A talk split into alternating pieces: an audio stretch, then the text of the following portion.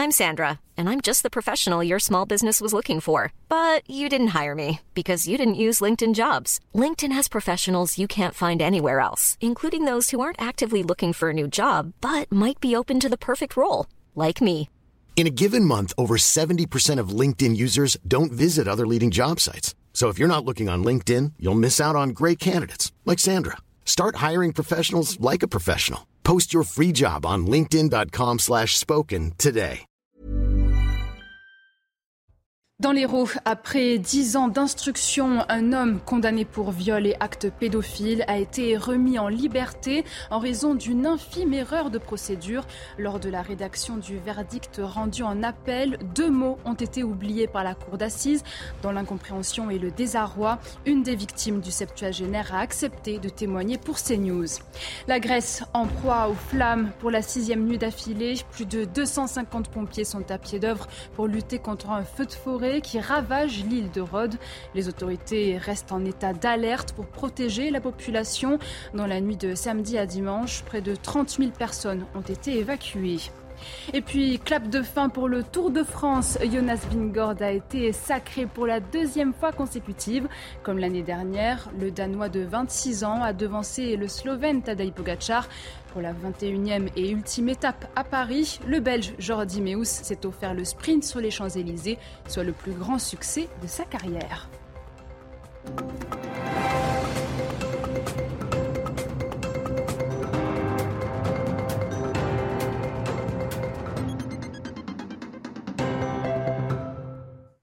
Bonsoir, soyez les bienvenus sur CNews. Ravi d'être avec vous pour votre édition de la nuit. Face à la fronde des policiers marseillais, le directeur général de la police nationale s'est exprimé dans les colonnes du Parisien.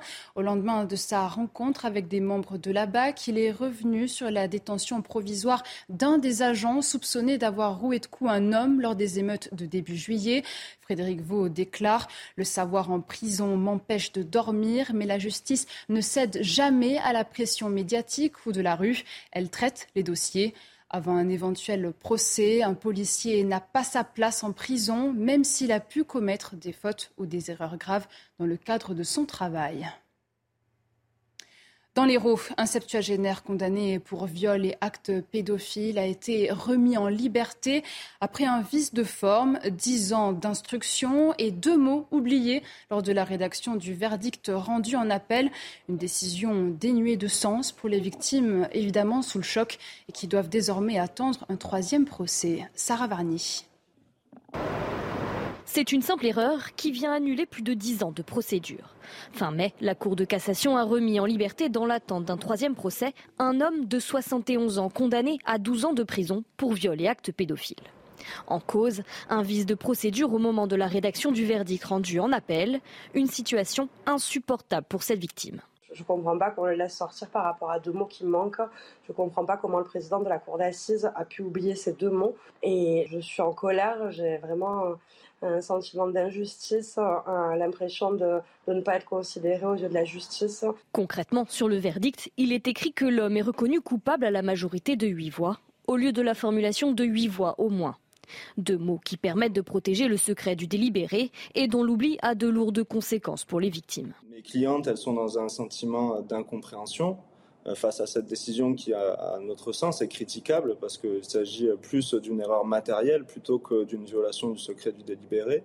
Une remise en liberté insoutenable pour les victimes qui demandent à ce que leur agresseur reconnu coupable reste en prison dans l'attente du nouveau procès. On est en train de se reconstruire, il faut de nouveau qu'on qu'on se remette là-dedans. L'attente, elle, est, l'attente, elle a été trop longue en fait jusque-là. Et moi, je peux pas attendre trois ans de plus un nouveau procès, c'est pas possible. Après plus de dix ans de procédure, les victimes souhaitent une date rapide pour ce troisième procès qui devrait se tenir devant la cour d'assises de l'Aude. Après l'attaque du domicile du maire de l'Aille-les-Roses dans le Val-de-Marne, une information judiciaire a été ouverte mercredi pour tentative d'assassinat, destruction du bien d'autrui par un moyen dangereux pour les personnes en bande organisée et participation à une association de malfaiteurs en vue de la préparation d'un crime. Début juillet, la maison de Vincent Jeanbrun avait été attaquée à la voiture bélier lors des émeutes déclenchées après la mort du jeune Naël à Nanterre. Une nouvelle étape de franchie pour Gérald Darmanin. Les 90 futurs directeurs départementaux de la police nationale ont été officiellement nommés mercredi. Les DDPN constituent le cœur de la très controversée réforme de la police engagée par le ministre de l'Intérieur. Leur désignation a été scrutée par les opposants au projet. Les explications de Sarah Fenzari.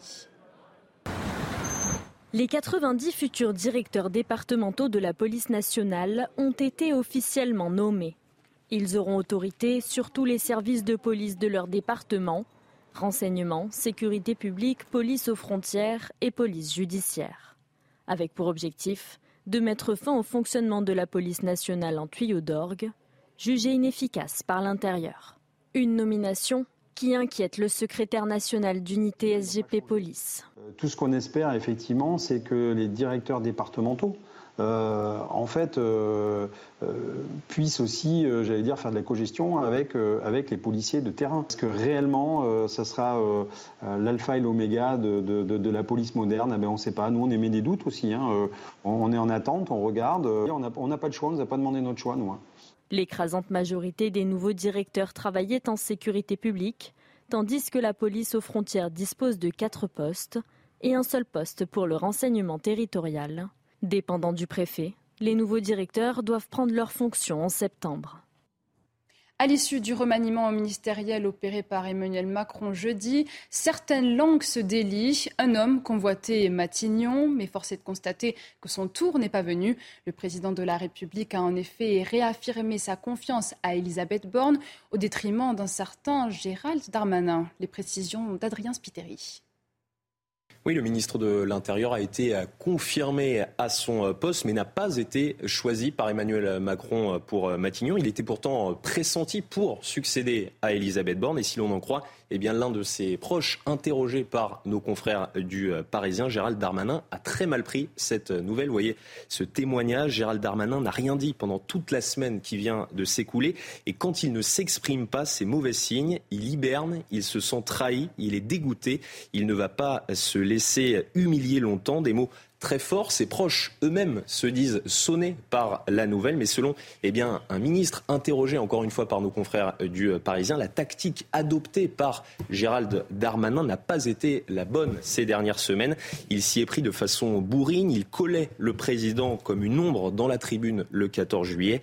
Des poids lourds ont fini par convaincre Macron de ne pas le nommer, mais selon eh bien, les proches de Gérald Darmanin. Le ministre de l'Intérieur n'a pas dit son dernier mot. D'ailleurs, Emmanuel Macron pense peut-être à un an des Jeux Olympiques qu'il est la personne idéale pour eh assurer la sécurité durant cet événement. Il sera d'ailleurs dans l'avion présidentiel en direction de la Nouvelle-Calédonie aujourd'hui. L'occasion peut-être pour Gérald Darmanin eh de crever l'abcès avec Emmanuel Macron. Dans le reste de l'actualité, quand la folie n'est pas accompagnée dignement, elle peut se transformer en furie. Voici le titre d'une tribune publiée ce vendredi dans Le Parisien. Médecins, psychiatres ou encore patients, ils sont 50 à tirer la sonnette d'alarme. Tous dénoncent notamment une prise en charge trop souvent défaillante dans le domaine de la psychiatrie. Dounia Tengour.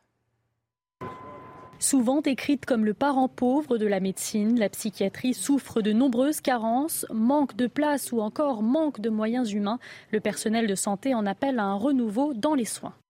Alors donc l'idée de cette pétition, c'est au fond d'alerter l'opinion publique, au-delà donc des professionnels, et de faire en sorte que la question soit reprise à bras le corps avec une autre conception du soin et, de la psychiatrie. C'est un changement vraiment de paradigme, d'en revenir, d'en revenir finalement à une conception d'une psychiatrie qui serait axée essentiellement sur le soin et non pas sur le sécuritaire.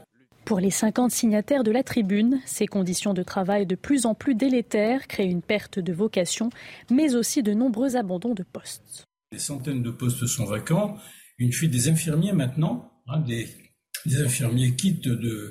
On est obligé de fermer des services de psychiatrie faute d'infirmiers. il y a même maintenant une fuite des psychologues, donc toutes les professions sont en train de quitter le navire tellement ça devient invivable. Et du coup, comme on est de moins en moins, la tension est de plus en plus grande entre patients et soignants. Cette tribune intervient alors que plusieurs événements récents mettent en cause des profils psychiatriques non suivis. Le personnel de santé insiste sur la sécurité, mais aussi sur la nécessité de proposer des services publics à la hauteur, tout en respectant les libertés fondamentales des patients. Et il y a urgence, Paris, Annecy, Bordeaux, aux quatre coins de la France, les affaires liées à la santé mentale se multiplient. La justice doit s'adapter à des profils délicats qui nécessitent parfois des soins spécifiques, alors que le secteur de la psychiatrie est en crise. Les explications de Noémie Schulz. Rien que sur les deux derniers mois, il y a eu le drame de Reims. Un homme de 59 ans a tué une infirmière euh, au CHU. Un suspect aux troubles mentaux très importants, souffrant de paranoïa, de schizophrénie depuis plus de 40 ans.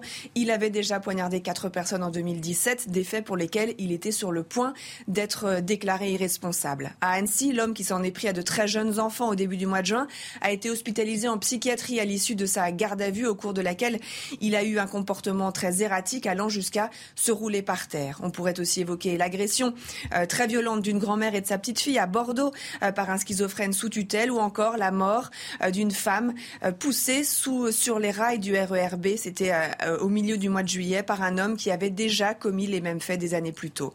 La justice doit très souvent se pencher sur les cas de personnes souffrant de troubles psychiatriques. En cas d'abolition du discernement, une condamnation n'est pas possible, mais en cas de simple altération, alors les condamnations peuvent être très lourdes. Les prisons, prisons regorgent de ces euh, détenus euh, qui auraient besoin de traitements lourds, d'un suivi psychiatrique régulier. En février dernier, une femme de 40 ans, euh, hospitalisée une vingtaine de fois depuis son adolescence, a été condamnée à 25 ans de prison pour avoir mis le feu à son immeuble, ce qui avait entraîné la mort de 10 personnes. Son avocat avait en vain tenté de convaincre les jurés qu'elle avait avant tout besoin de soins. Presque un an, jour pour jour, avant le lancement des JO de Paris 2024, la sécurité est un défi majeur. En difficulté, le secteur cherche à recruter entre 20 et 30 000 personnes. Mais les candidatures se bousculent. Des formations rapides attirent les individus désireux d'une reconversion professionnelle. Sarah Fenzari. Au niveau de l'entrée, tu peux aller faire une vérification, s'il te plaît? Dans le cadre des Jeux olympiques et paralympiques de Paris 2024, les métiers de la sécurité privée recrutent fortement. 25 000 postes sont à pourvoir dans un secteur en tension. En normal, on est en moyenne à 9 000 offres d'emploi non pourvues. Donc déjà, sans les Jeux olympiques, avec les Jeux olympiques, on arrive à 20 000 d'ici l'année prochaine à pourvoir. Pour y parvenir, le Parlement a validé une expérimentation législative qui permet de dispenser une formation allégée d'agents de sécurité privés, 106 heures au lieu des 300 habituels. Résultat, de nombreux candidats sont intéressés. C'est un, secteur porteur dans tous les cas, et puis avec l'approche des, des JO euh, Paris 2024, forcément, euh, on aura besoin d'une main-d'œuvre d'agents de, sécurité.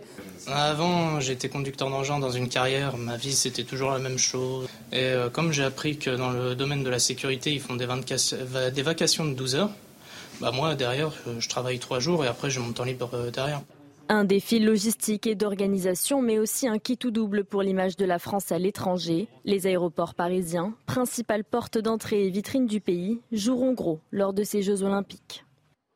Dans l'actualité internationale, l'Ukraine promet des représailles après des frappes russes sur Odessa. Au moins deux morts et 22 blessés sont à déplorer. Une cathédrale historique vieille de plus de 200 ans a été détruite. L'UNESCO a condamné cette nouvelle escalade de la violence avec la plus grande fermeté. De son côté, Vladimir Poutine affirme que la contre-offensive ukrainienne lancée début juin a échoué. En Italie, la première ministre Giorgia Meloni a accueilli à Rome une conférence sur les migrations. Les dirigeants du pourtour méditerranéen ont été reçus pour promouvoir un nouveau mode de coopération entre pays d'immigration et des migrations. Célia Judas. Stopper les débarquements de migrants, voici sa promesse de campagne lors des législatives de 2022. Une promesse que Giorgia Meloni, aujourd'hui première ministre italienne, tente de tenir. Se tient aujourd'hui à Rome une conférence internationale destinée à étendre le modèle d'accord signé par l'Union européenne avec la Tunisie. Le but Ralentir l'arrivée massive de migrants en Europe. Autour de la table, Giorgia Meloni a convié de nombreux dirigeants, ainsi que Charles Michel, président du Conseil européen, et Ursula von der Leyen, présidente de la Commission européenne. Selon l'ONU, plus de 100 000 migrants sont arrivés en Europe par la mer au cours des six premiers mois de 2023, dont la majorité en provenance de Tunisie. Pour endiguer la situation, l'Italie et la Belgique ont signé la semaine dernière un protocole d'accord avec la Tunisie. Ce dernier prévoit notamment une aide européenne d'un montant de 105 millions d'euros destinée à lutter contre les passeurs et plus largement contre l'arrivée des bateaux de migrants. Enfin, l'accord prévoit également de durcir le ton face aux Tunisiens en situation irrégulière présents sur le sol européen. Sur exemple de cet accord entre l'Union européenne et la Tunisie, des partenariats similaires devraient être entrepris prochainement avec d'autres pays, parmi lesquels le Maroc et l'Égypte. La Grèce connaît l'épisode caniculaire le plus long de son histoire. Après un répit très relatif demain avec des pics à 38 degrés, une nouvelle vague de chaleur est attendue dès mardi. Une fournaise qui favorise les incendies. Une opération d'envergure a été menée sur l'île de Rhodes en proie aux flammes. Près de 30 000 habitants et touristes ont dû être évacués. Dounia Tengour.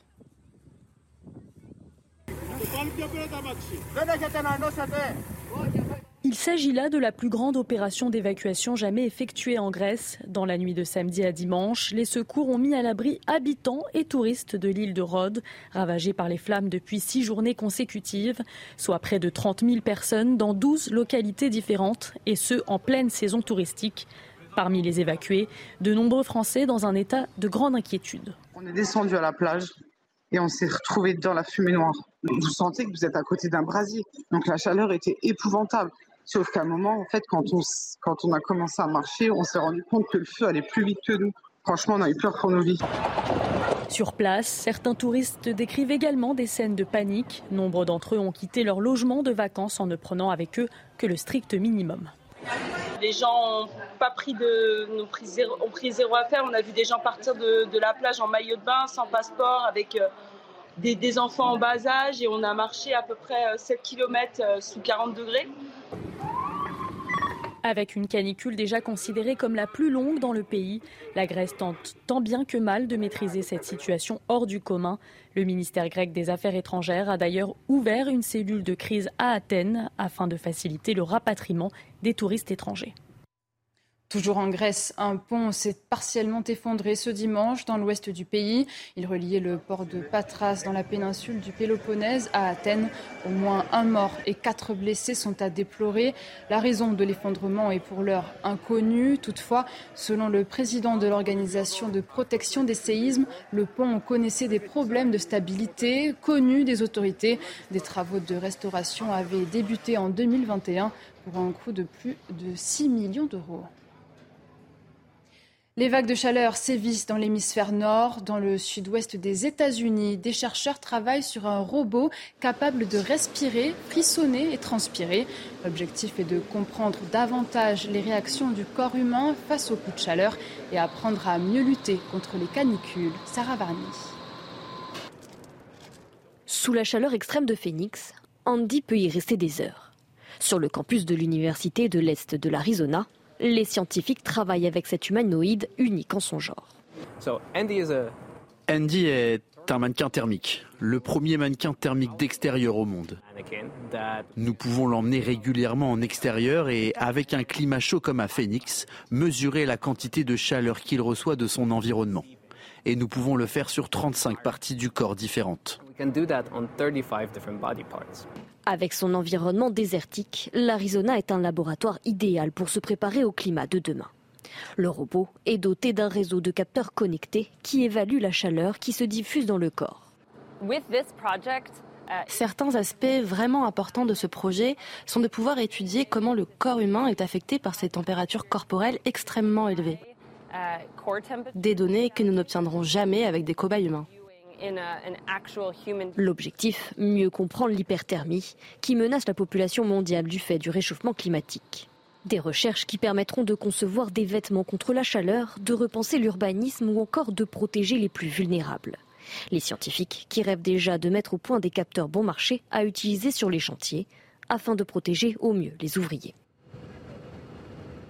Pour ne pas gâcher vos vacances, la ville de Marseille lutte contre le harcèlement, plus précisément en bord de mer. En cette période estivale, un nouvel outil a été déployé.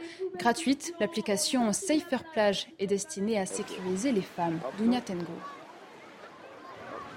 Une journée plage sans se faire importuner, c'est le rêve de nombreuses femmes. C'est désormais possible à Marseille avec le lancement d'une application dédiée appelée Safer Plage. En cas d'harcèlement, la victime ou témoin lance l'alerte et un médiateur intervient immédiatement grâce à la géolocalisation, une initiative de la ville qui propose plus de sécurité et qui est accueillie avec enthousiasme.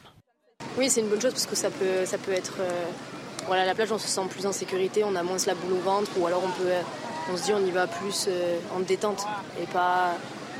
On se dit pas on va forcément se faire aborder, ça va forcément nous embêter. Après avoir expérimenté le dispositif l'année dernière, la mairie de la cité phocéenne a décidé cet été d'étendre sa zone d'influence, avec également l'installation de stands d'associations féministes. Le but, éduquer pour réduire les violences sexistes et sexuelles, toujours en forte hausse. En fait, il y a des facteurs euh, dans l'espace public et notamment sur les, sur les plages qui peuvent être un petit peu plus aggravants, on va dire. Euh, la question du corps, en fait le fait que, euh, du coup, bah, voilà, les, euh, les, femmes ou les, les, minorités, enfin les personnes en tout cas présentes, aient le corps beaucoup plus visible. Application, campagne d'affichage ou encore sensibilisation, la mairie de Marseille veut prendre à bras le corps le problème de l'insécurité. Reste à savoir si l'application suffira à venir à bout des harceleurs de plage. L'actualité est aussi sportive. C'est la fin du Tour de France. Sans suspense, Jonas Vingord remporte l'édition 2023. Le Danois s'offre son deuxième tour d'affilée à tout juste 26 ans, devançant ainsi son rival Tadej Pogacar avec 7 minutes et 29 secondes au classement général. Enfin, le Belge Jordi Meus a passé la ligne d'arrivée en tête sur les Champs-Élysées.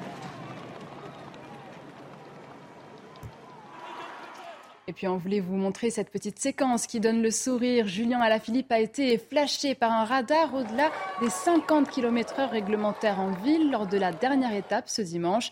Ce n'est pas une première pour l'ancien champion du monde qui a déjà été flashé à 99,5 km/h lors d'une descente sur le col du Soudé le 5 juillet dernier. Ce dimanche, tsunami lors de la finale des mondiaux de Fukuoka au Japon. Léon Marchand n'a pas fait de vague et a écrasé le record du monde du 400 mètres 4 nages avec au chrono 4 minutes 2 secondes et 50 centièmes. La légende Michael Phelps avait réussi l'exploit en 4 minutes 3 secondes et 84 centièmes. Le Français conserve ainsi son titre acquis l'an dernier, où il avait déjà frôlé le record du monde. À seulement 21 ans, Léon Marchand a obtenu son troisième titre mondial, dont son deuxième consécutif sur cette épreuve. Et puis en football, premier pas timide pour nos Bleus au mondial en Australie. L'entrée en matière à Sydney des joueuses d'Hervé Renard s'est conclue par un match nul 0-0 face à la Jamaïque. Le sélectionneur s'est montré un peu déçu en conférence de presse après le manque de réalisme de son équipe. Écoutez. On s'est fait un peu rentrer dedans. Hein. Premier duel de la tête sur un coup de pied défensif. Euh, il y a déjà une faute, un coup de tête, et puis après d'autres. Et puis après, on attend la 90e pour, euh, pour agir. C'est comme ça. C'est... L'a mentionné avant, hein, mais. Donc, euh, les, deux, les occasions en deuxième mi-temps, bah, il fallait les concrétiser. Mais on va dire que l'équipe de France avait l'habitude de surclasser ses adversaires lors du premier match. Bah, c'est une habitude qui va changer parce que le football se resserre. Et pour finir, un mot de Formule 1 avec le Grand Prix de Hongrie. Max Verstappen a remporté ce dimanche sa septième victoire d'affilée et sa neuvième de la saison à Budapest. Sur le podium, le pilote Red Bull est suivi par Lando Norris et son coéquipier Sergio Perez. Tous les moments forts de la course avec Bruno Scagliotti. 50 degrés au sol, ébullition sous les casques sur le Hungaroring un départ catastrophique pour le poleman Lewis Hamilton. Non seulement il ne tient pas le choc face à Max Verstappen, mais les deux McLaren passent devant le septuple champion du monde. Catastrophe aussi pour Daniel Ricciardo, percuté par Guan Yu et qui fait un strike involontaire sur les deux Alpines. Les Bleus sont hors course. Comme à Silverstone, Verstappen devance les deux McLaren, décidément ressuscités. Pour Charles Leclerc, l'arrêt au stand vire au cauchemar. Et l'arrêt de Charles Leclerc qui n'est pas bon, le pistolet à l'arrière gauche. allez, allez, allez, allez, Là, il s'est fait undercuter. facilement. Hein. Incroyable, 9 secondes 4. Devant, les McLaren commencent à fatiguer. La vitesse supérieure de Lewis Hamilton, plus de 300 km/h. Ah oui, sans, sans, aucune difficulté. Il y avait quasiment une vingtaine de km heure d'écart à l'avantage d'Hamilton. Dans les derniers tours, Hamilton, quatrième, revient sur Pérez, troisième, mais pas suffisamment. Et à l'arrivée, Red Bull et McLaren confirment qu'elles sont bien les deux meilleures équipes du moment. Et pour Max Verstappen, le passage de la ligne d'arrivée, la victoire du Néerlandais aujourd'hui en Hongrie. Norris se classe deuxième, Perez troisième, Hamilton échoue au pied du podium. C'est la fin de ce journal. Merci à tous de l'avoir suivi. Prochain point rapide sur l'actualité à 23h.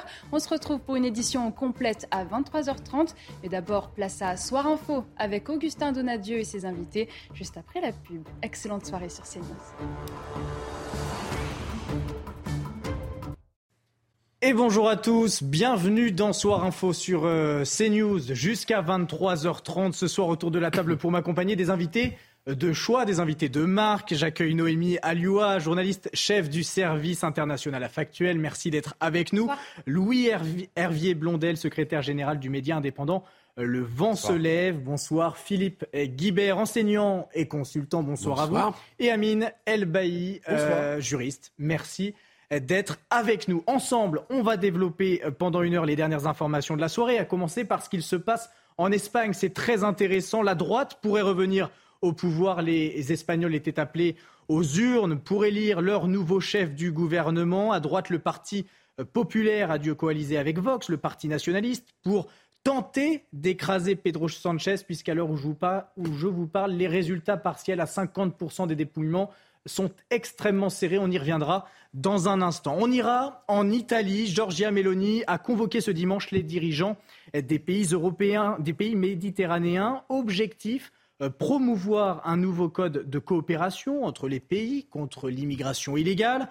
Est-ce une ultime réunion qui n'aura aucune traduction concrète sur le terrain? On le verra ensemble avec mes invités dans un instant. Et enfin, Emmanuel Macron s'adressera aux Français euh, demain lors d'une interview à nos confrères de TF1 et France 2. Que va-t-il annoncer et nous tenterons de le savoir avec mes invités. On reviendra également sur les déclarations du directeur général de la police qui a rendu visite aux policiers à Marseille en colère après l'incarcération de l'un des leurs euh, en détention provisoire suite aux émeutes au début du mois. Mais on va tout de suite commencer euh, cette émission par ces images en direct qui nous parviennent euh, de Madrid, des images du siège de Pedro Sanchez à gauche, du siège d'Alberto Ferro à droite. Les résultats sont très serrés.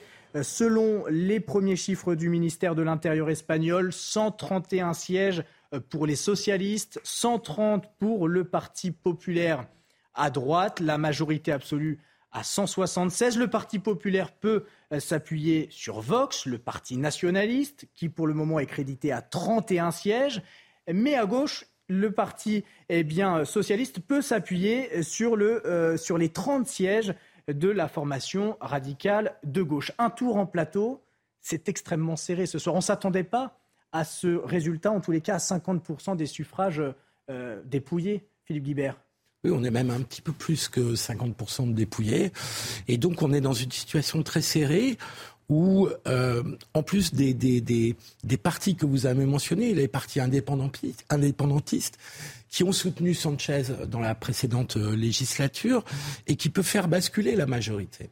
Et donc, on est dans une situation où tout le monde attendait une victoire assez large de la droite, euh, les sondages la donnaient gagnante très largement, alors que visiblement le PS, le PSOE espagnol résiste très très bien.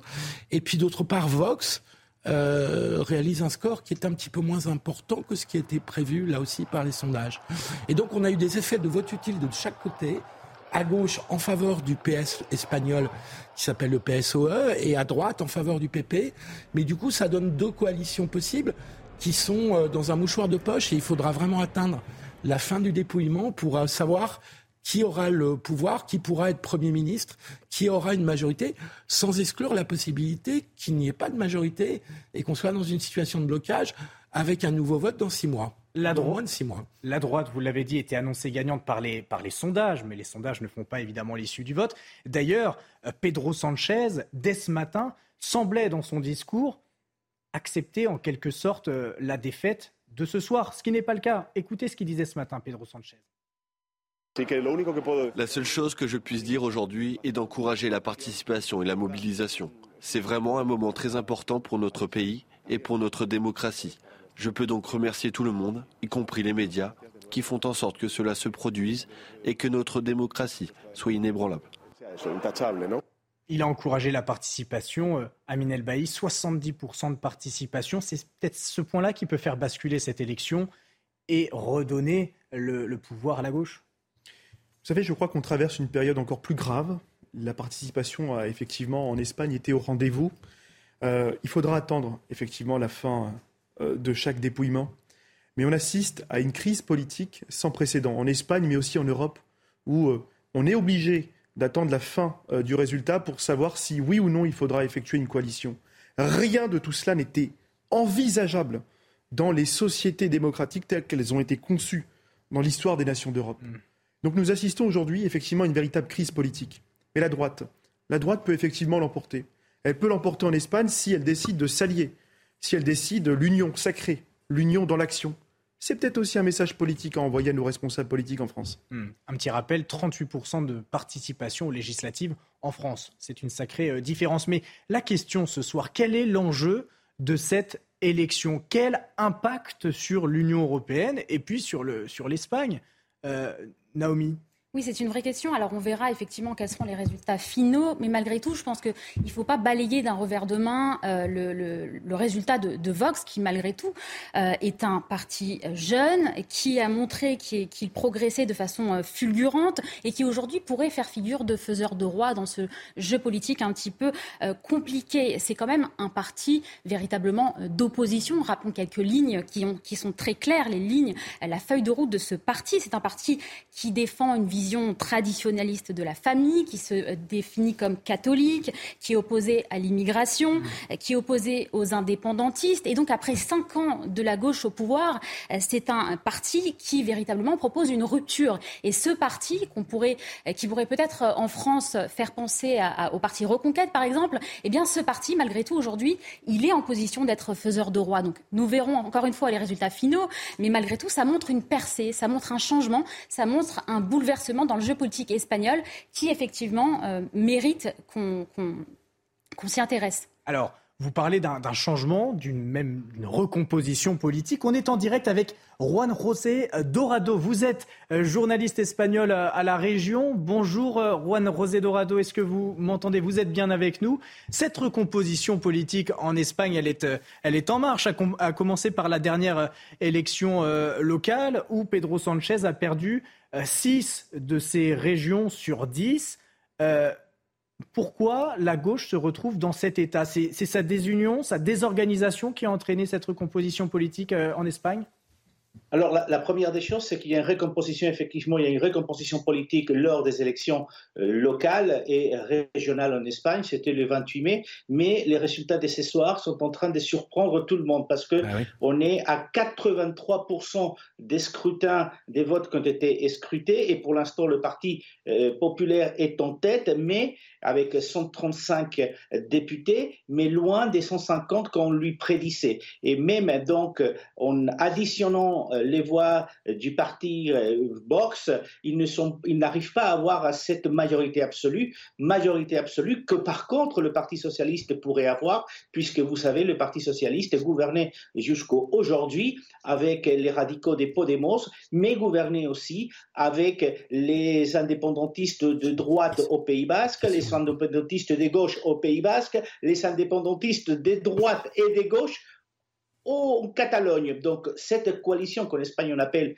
la coalition Frankenstein pourrait rééditer effectivement un nouveau gouvernement de gauche. Il faut attendre ces, 15% encore qui restent à, à, scruter, mais ce qui est vrai, c'est que même si le Parti populaire est devant et qui va gagner ces élections, peut-être qu'il n'aura pas la possibilité justement de pouvoir gouverner parce que du côté de la gauche, le, la coalition de tous les partis euh, des gauches qui soutenaient Pedro Sanchez mmh. pourrait arriver à cette majorité. Philippe Guibert avait une question à, vous poser, à vous poser, Juan euh, Rosé Dorado.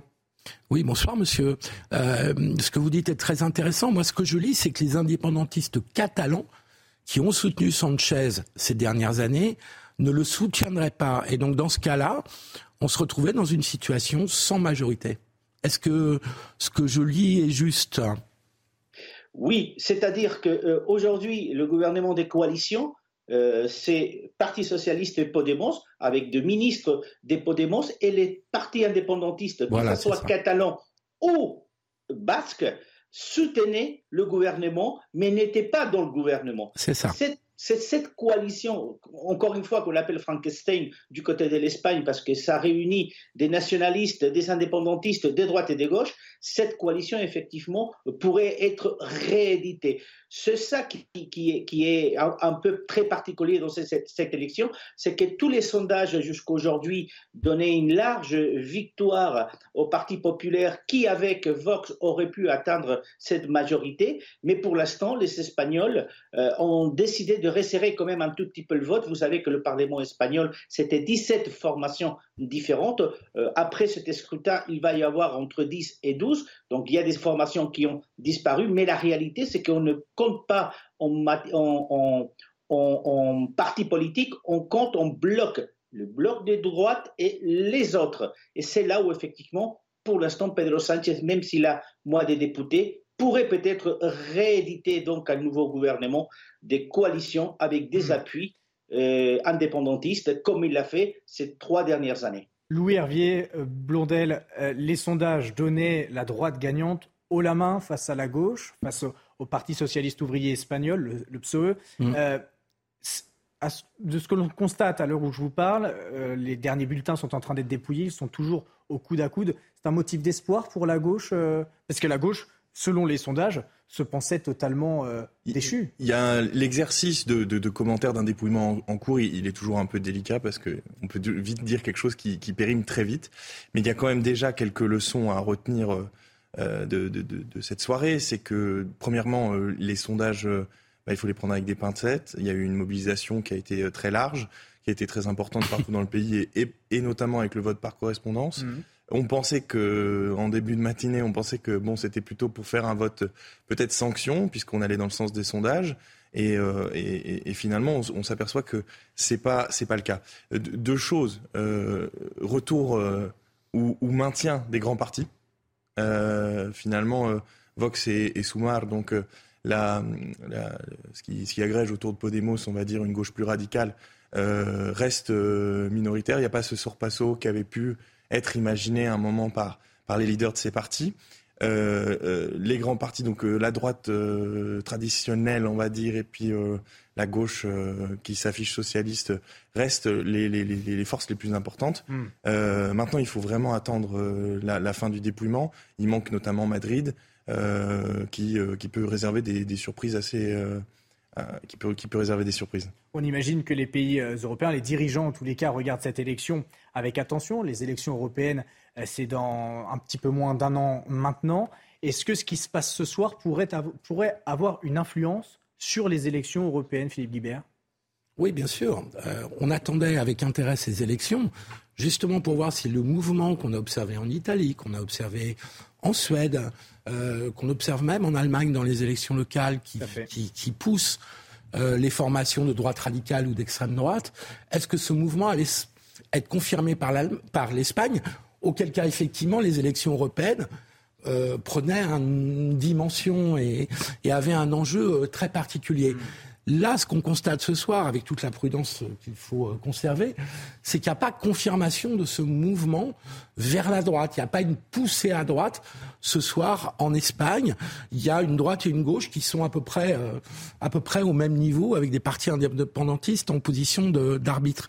Donc, euh, oui, les élections européennes seront un test politique majeur. On avait une Europe qui penchait nettement à droite, voire vers la droite radicale et populiste. Là, en Espagne, c'est moins net. Hmm. L'union des droites voulue par Alberto Núñez euh, Ferro, le, président du parti populaire, ce soir, en tous les cas à l'heure où l'on se parle, n'a pas fonctionné, ne s'est pas traduite dans les urnes. Vous savez, euh, l'union des droites euh, a été un slogan. Euh, il faut d'abord attendre le dépouillement. auparavant, l'union, c'était avant les élections. Désormais, nous nous apercevons que l'union aura certainement lieu et probablement lieu après l'élection. Et c'est dans cette configuration qu'il sera effectivement possible de constituer une majorité de gouvernement. Hmm. Noémie Alua, vous voulez réagir C'est vrai que c'est un système un petit peu particulier. C'est un système euh, qui, qui, a une vocation aussi à créer euh, contrairement à la France d'ailleurs, des coalitions de, différents partis. Donc c'est un système qui est différent, encore une fois, à celui de la France. Non, ce que je trouve intéressant de remarquer aussi, au-delà euh, des, résultats qu'on attend, euh, c'est euh, peut-être le sens démocratique de Pedro Sanchez, qui, rappelons-le, pourquoi est-ce qu'il y a aujourd'hui ces élections anticipées six mois avant la date initialement prévue? C'est parce qu'il s'est pris une lourde défaite, un fiasco au cours des dernières élections locales du 28 mai dernier. Et donc il a convoqué... Oui? Six régions perdu sur 10. Absolument. Donc, si vous voulez, il a, euh, pris, il a, il a pris connaissance de ces résultats euh, démocratiques et il, il a décidé donc d'anticiper ces élections. Hmm. Euh, on peut reconnaître là, finalement, le, sens d'un homme politique qui est démocratique et qui, eh bien, demande au peuple espagnol une nouvelle légitimité. Et je ne peux m'empêcher de faire un rapprochement avec la France, bien entendu, parce qu'on sait qu'aux dernières élections législatives, euh, Emmanuel Macron a eu une, une, majorité toute relative et il n'a pas eu ce sens euh, démocratique, il n'a pas, lui, anticipé de nouvelles élections. Pedro Sanchez l'a fait. Il faut remarquer, encore une fois, ce sens démocratique qui parfois peut faire défaut à certains autres hommes politiques. Juan José Dorado, est-ce qu'on peut parler d'un certain courage de la part de Pedro Sanchez de se de se confronter, de se confronter aux, urnes finalement? Oui, il faut du, courage parce que d'un côté, c'est l'Espagne qui préside l'Union européenne et c'était le risque de parasiter complètement la présidence espagnole de l'Union européenne avec ces élections, puisque euh, depuis qu'elles ont été convoquées, depuis euh, deux mois, bah, le, président travaille notamment pour sa campagne électorale au détriment de l'Europe. Donc c'était un risque et c'est du courage. Mais c'est aussi du courage forcément parce qu'il aurait pu aussi euh, être attentiste et se dire qu'il avait encore 4, 5, 6 mois pour essayer de se récupérer de cette défaite électorale de fin, de fin mai. Donc il y a eu du courage. Après, ce qu'on voit, c'est qu'aujourd'hui, les résultats ne sont pas clairement euh, ni pour l'un ni pour l'autre, même si c'est le Parti populaire qui va gagner les élections en termes des députés, mais le Parti socialiste ne prend pas une, une raclée, il va même gagner deux députés par rapport au dernier, au dernier euh, Parlement. Ce qu'il faut par contre remarquer, euh, c'est que Podemos, en tant qu'était, a disparu, il s'est inclus dans cette nouvelle formation qui s'appelle Sumar, et que Vox, par exemple, le parti de, radical de droite, d'extrême droite, Vox a perdu quand même plus d'une vingtaine de députés lors de ces élections. Donc ça, c'est aussi quelque chose dont il faut tenir compte. En tout état de cause, l'Espagne, euh, c'est un système électoral, vous l'avez signalé, complètement différent de celui de, de la France, puisque nous, c'est un seul tour et la proportionnelle, donc on ne peut pas se rattraper dans un deuxième tour. Le vote des Espagnols c'est un vote très réfléchi et ce qu'on voit depuis un certain nombre d'années, c'est que euh, le vote espagnol, des Espagnols, est un vote qui est très, éparpillé sur beaucoup de formations politiques. Après, c'est aux politiques de faire leur boulot, c'est-à-dire d'arriver à des accords pour pouvoir garantir la gouvernabilité du pays. Selon les dernières informations qui viennent de, nous parvenir, selon le, ministère de, l'Intérieur espagnol, effectivement, la, droite prendrait la, la, tête de ce scrutin à plus des trois quarts des suffrages euh, exprimé. Nous sommes à 165 euh, votes pour la droite. Dans le détail, eh bien, euh, cela donne effectivement 132 sièges pour le Parti populaire d'Alberto Núñez Ferro, avec le soutien évidemment de Vox, le Parti nationaliste, 33 sièges, qui donne un total de 165 sièges. Et à gauche, au total, 156 sièges. Donc ça se joue véritablement à, une poignée de, de sièges. Est-ce que cela peut encore évoluer dans les prochaines minutes? On est aux trois quarts à peu près des, suffrages euh, exprimés à Minel Bailly. Tout peut, tout peut se, bousculer pardon, dans les prochaines minutes? Effectivement, tout peut changer. Je, dis toujours qu'il faut être très prudent. Euh, les soirées électorales jusqu'au dernier bulletin de vote euh, en revanche, vous avez quand même, dans le cadre d'une lecture plus globale des chiffres qui vous sont mm. présentés, vous avez quand même un parfait exemple de ce qu'il ne faut surtout pas faire en France. Hmm. Euh, moi, j'implore, si vous voulez, le peuple de droite à s'unir. Euh, je crois que les électeurs de droite doivent s'unir. Et si vous voulez un exemple de ce, de ce qu'incarne la désunion, eh bien c'est ça. C'est le retour de la gauche au pouvoir. C'est le, retour de la désunion au pouvoir. C'est le retour du socialisme au pouvoir. Donc moi j'espère qu'un jour, eh bien, l'élection euh, en Espagne serve de bonne leçon à nos responsables politiques pour enfin, non pas seulement marteler l'union des électeurs de droite, mais la produire. Alors pour le moment, ni la gauche, ni la droite euh, remportent l'élection, parce qu'encore une fois, c'est très serré. Vous avez ces images en direct qui nous parviennent euh, de Madrid. Nous sommes dans le camp de droite, le Parti populaire, au, siège de, d'Alberto Ferro. Euh, on, a vu hein, quelques drapeaux tout à l'heure se, lever. Je vais, simplement vous demander, Juan José Dorado, est-ce que ces dernières heures, les sondages qui donnaient la droite euh, amplement gagnante de cette élection, est-ce que vous avez constaté en Espagne euh, des manifestations de la gauche manifestant contre notamment le parti nationaliste Vox Est-ce que vous avez senti une montée de la contestation et de la mobilisation à gauche? Il y a eu de la mobilisation à gauche. Euh, il, y a, deux raisons. la première des choses, c'est que vous voyez des élections en 23 juillet.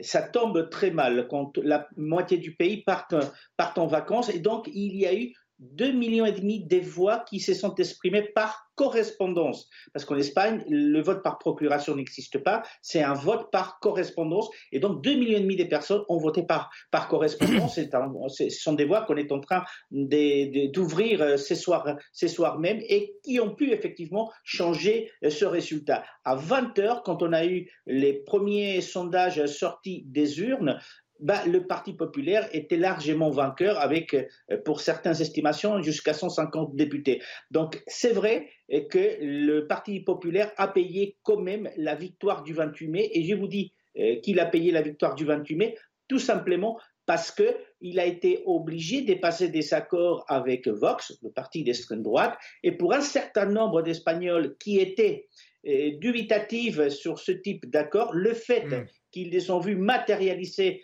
dans un certain nombre de gouvernements régionaux, les ont peut-être poussés effectivement à renouveler son vote au Parti socialiste. En tout état des causes, à ce moment précis, on est à 90% du vote escruté et c'est 136 voix pour le Parti euh, populaire, 122 pour le parti, euh, le parti socialiste.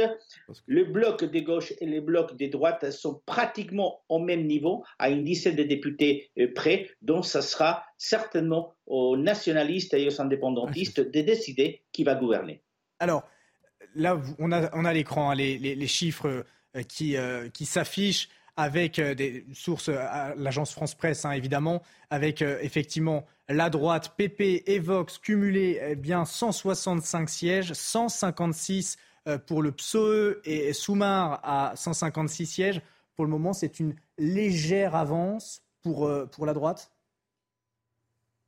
Euh, c'est une légère, oui, c'est une, légère avance, oui, et pense que mon, camarade sur ce plateau a, commencé à parler des leçons qu'on pouvait hmm. avoir en France. Moi, je crois qu'il y a une très vieille leçon que nous rappelle le scrutin de ce soir, c'est qu'il ne faut pas vendre la peau de l'ours avant de l'avoir vendu, avant de l'avoir tué. tué ça, sinon ça ne marche pas.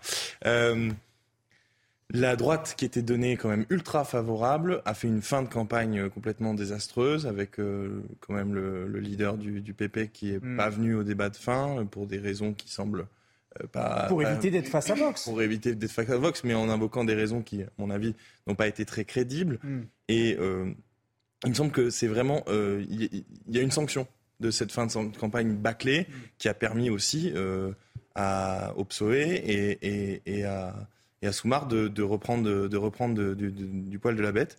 Et, je crois que c'est ça aussi une des leçons, qui est une leçon de campagne électorale, de calendrier euh, de, campagne.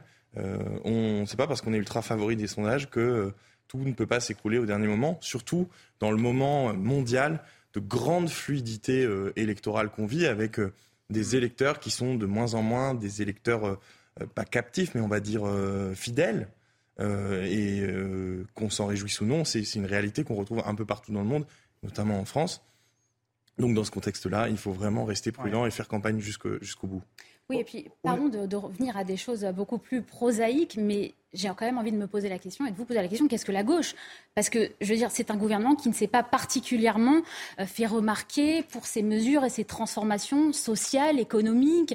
C'est beaucoup fait remarquer euh, pour ses, euh, ses, ses, dérives sociétales. ce qu'on va retenir de ce dernier gouvernement, pardon, mais c'est quand même ce qui a beaucoup fracturé l'Espagne ces derniers mois, c'est la fameuse loi sur le consentement qui, qui rappelons-le, la loi Alors, expliquez-nous justement cette, cette loi qui a été votée le 7 octobre euh, qui sur le consentement sexuel, qui a été donc déterminé plutôt par la gauche radicale et par les féministes, qui permet notamment à un, individu de changer de sexe dès, lors qu'il a 16 ans. Il y a eu des vices de forme, c'est-à-dire que en voulant protéger les femmes, on a permis à, des, à, des, violeurs de sortir de prison plus tôt. Donc, si vous voulez, cette loi sur le consentement sexuel et sur des questions plus sociétales, elle a pris le pas sur des mesures qu'on attend normalement d'un gouvernement de gauche, c'est-à-dire des questions économique Philippe et social. Philippe Guibert, vous répondez. Alors justement, c'est ce que vous dites est tout à fait juste et c'est ce qui explique la défaite, la large défaite de la gauche aux élections locales. Ce qu'il faut comprendre maintenant, c'est pourquoi cette défaite de la gauche aux élections locales et cette victoire de la droite ne se transforme pas au moment décisif des élections législatives. Or, il me semble parce que vous avez tout à fait raison, ça a divisé l'Espagne, ça a eu un effet repoussoir, y compris sur des électeurs de gauche, les lois dont vous avez parlé. Or, on constate dans les urnes aujourd'hui que finalement la gauche et la droite sont à peu près au, même niveau. Donc il y a une remontée de la gauche et une droite qui est moins haute que prévu. Il me semble que la, perspective de voir Vox euh, arriver au pouvoir dans un gouvernement de coalition a eu pu avoir un effet de remobilisation de la gauche contre la droite. D'où cette mobilisation supérieure à 2019. Et, d'où cette remontée légère de la gauche qui fait que l'écart ce soir est, très réduit. et donc vous avez raison. il ne faut pas masquer les positives du boulot. Euh, vous avez raison parce que la, les mesures sociétales de la gauche ont été mal reçues en Espagne. Son bilan économique et social était très bon en revanche. Euh, mais le sociétal a perdu la gauche aux élections locales. Mais à droite, il faut se demander si la droitisation extrême de Vox n'a pas aussi pénalisé la droite et le Parti populaire ce soir, parce qu'il y a visiblement des électeurs qui n'ont pas eu envie. Il ne faut pas oublier que Vox obtient 20 sièges de moins qu'en 2019. Hein, il faut le rappeler. C'est pas une réussite pour Vox ce soir. Hein. Louis Hervier euh, Blondel. Oui, sur le sociétal, euh, les contextes espagnols et français, je pense, sont assez différents. Donc il faut qu'on soit faut être très prudent dans, dans, le commentaire de, de, ça. Après, il y a eu vraiment cette maladresse. Et là, vraiment, je, plus que euh, maladresse, ça a fracturé le pays. C'est un repoussoir pour beaucoup de gens qui, je pense, seraient tentés de voter à gauche, encore une fois, parce que Toujours est-il ça pourrait les Il y a un bilan, par ailleurs, économique, avec des augmentations de salaires, avec une inflation qui a été parmi les plus maîtrisées d'Europe. Euh, il faut quand même euh, reconnaître ça au gouvernement de coalition de gauche, qui a quand même protégé les Espagnols, protégé l'économie espagnole, a permis, a pris des mesures qui en France ont semblé être une évidence, mais qui ne l'étaient pas en Espagne au moment du Covid, hmm. avec euh, l'équivalent du, chômage partiel, qui était, qui était pas du tout un, qui en France, ça nous a semblé euh, naturel. ça restait sous le régime de l'exceptionnel, mais on savait que l'État serait là. En Espagne, c'était pas le cas. Et ils l'ont fait. Donc euh, je crois qu'il faut aussi avoir tout ça en tête. C'est un bilan qui est globalement positif, au moins sur ces questions économiques. Juan Rosé Dorado, alors que l'on voit ces images en direct hein, qui nous parviennent de Madrid avec ces Espagnols à l'affût, euh, attentif aux moindres euh, résultats. Là, on est du côté euh, du siège à gauche, le Parti socialiste ouvrier espagnol, le PSOE, avec Pedro Sanchez. Juan Rosé Dorado, qu'est-ce que vous entendez sur le terrain? Quel est le plus gros mécontentement de la population espagnole par rapport au, travail, au gouvernement de gauche de Pedro Sanchez? Alors, il y, a, deux niveaux. Vous, l'avez, vous venez de le signaler, les lois sociétales, la loi du consentement, la loi sur LGBT, qui ont été très discutées, qui ont choqué beaucoup, beaucoup d'Espagnols, même, même à gauche, des, électeurs du Parti socialiste.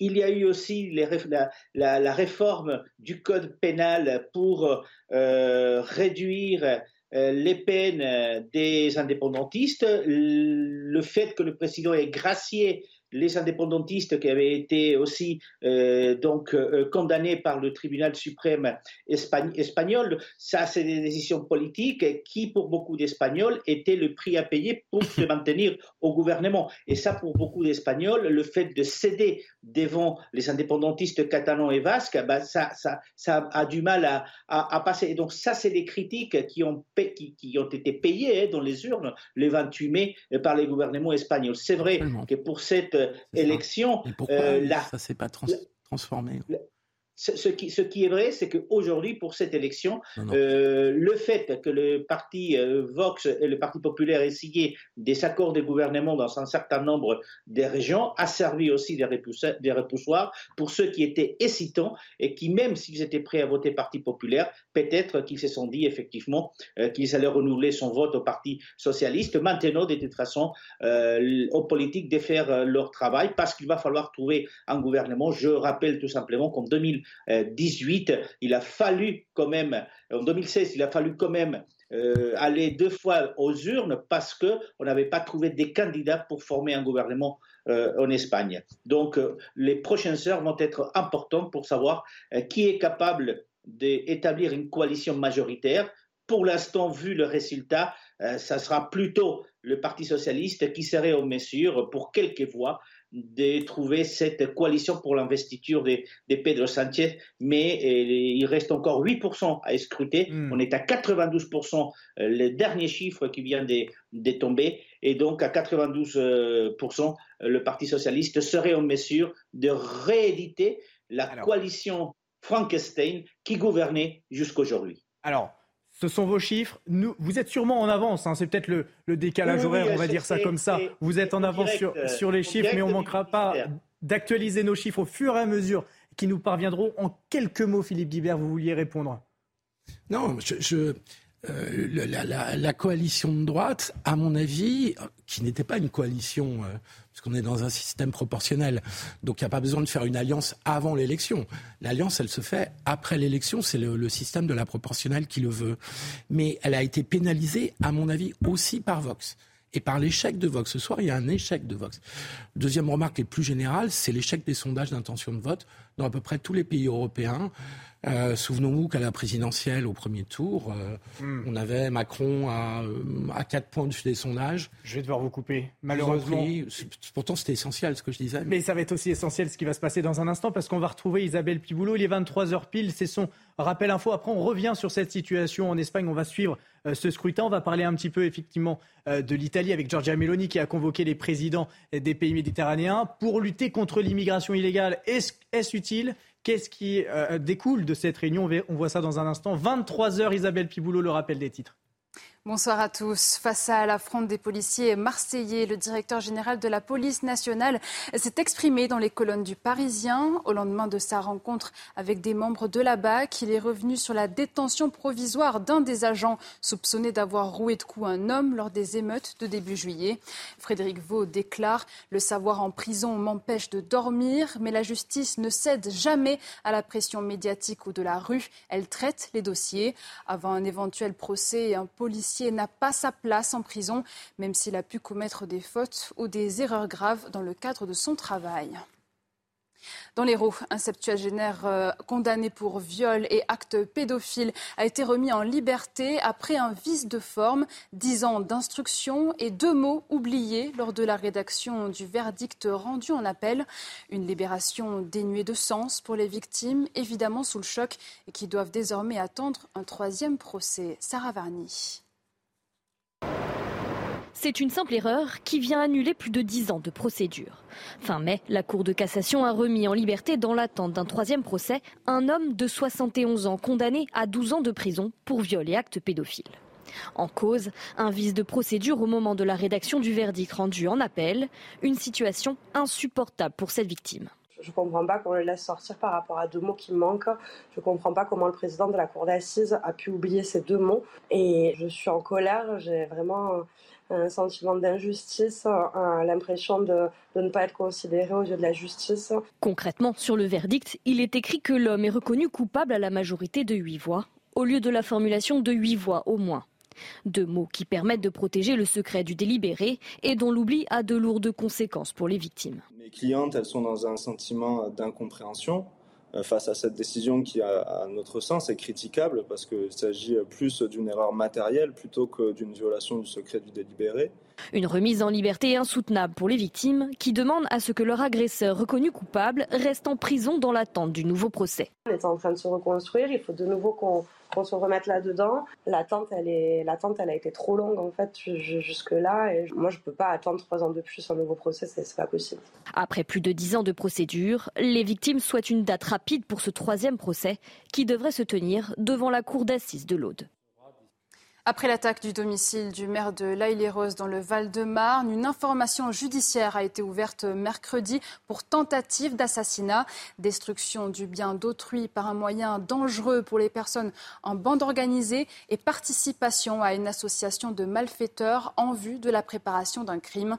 Début juillet, la maison de Vincent Jeanbrun avait été attaquée à la voiture bélier lors des émeutes déclenchées après la mort du jeune Naël à Nanterre. Et puis en natation, lors de la finale des mondiaux de Fukuoka au Japon, Léon, Marchand n'a pas fait de vague et a écrasé le record du monde du 400 mètres 4 nages avec au chrono 4 minutes 2 secondes et 50 centièmes.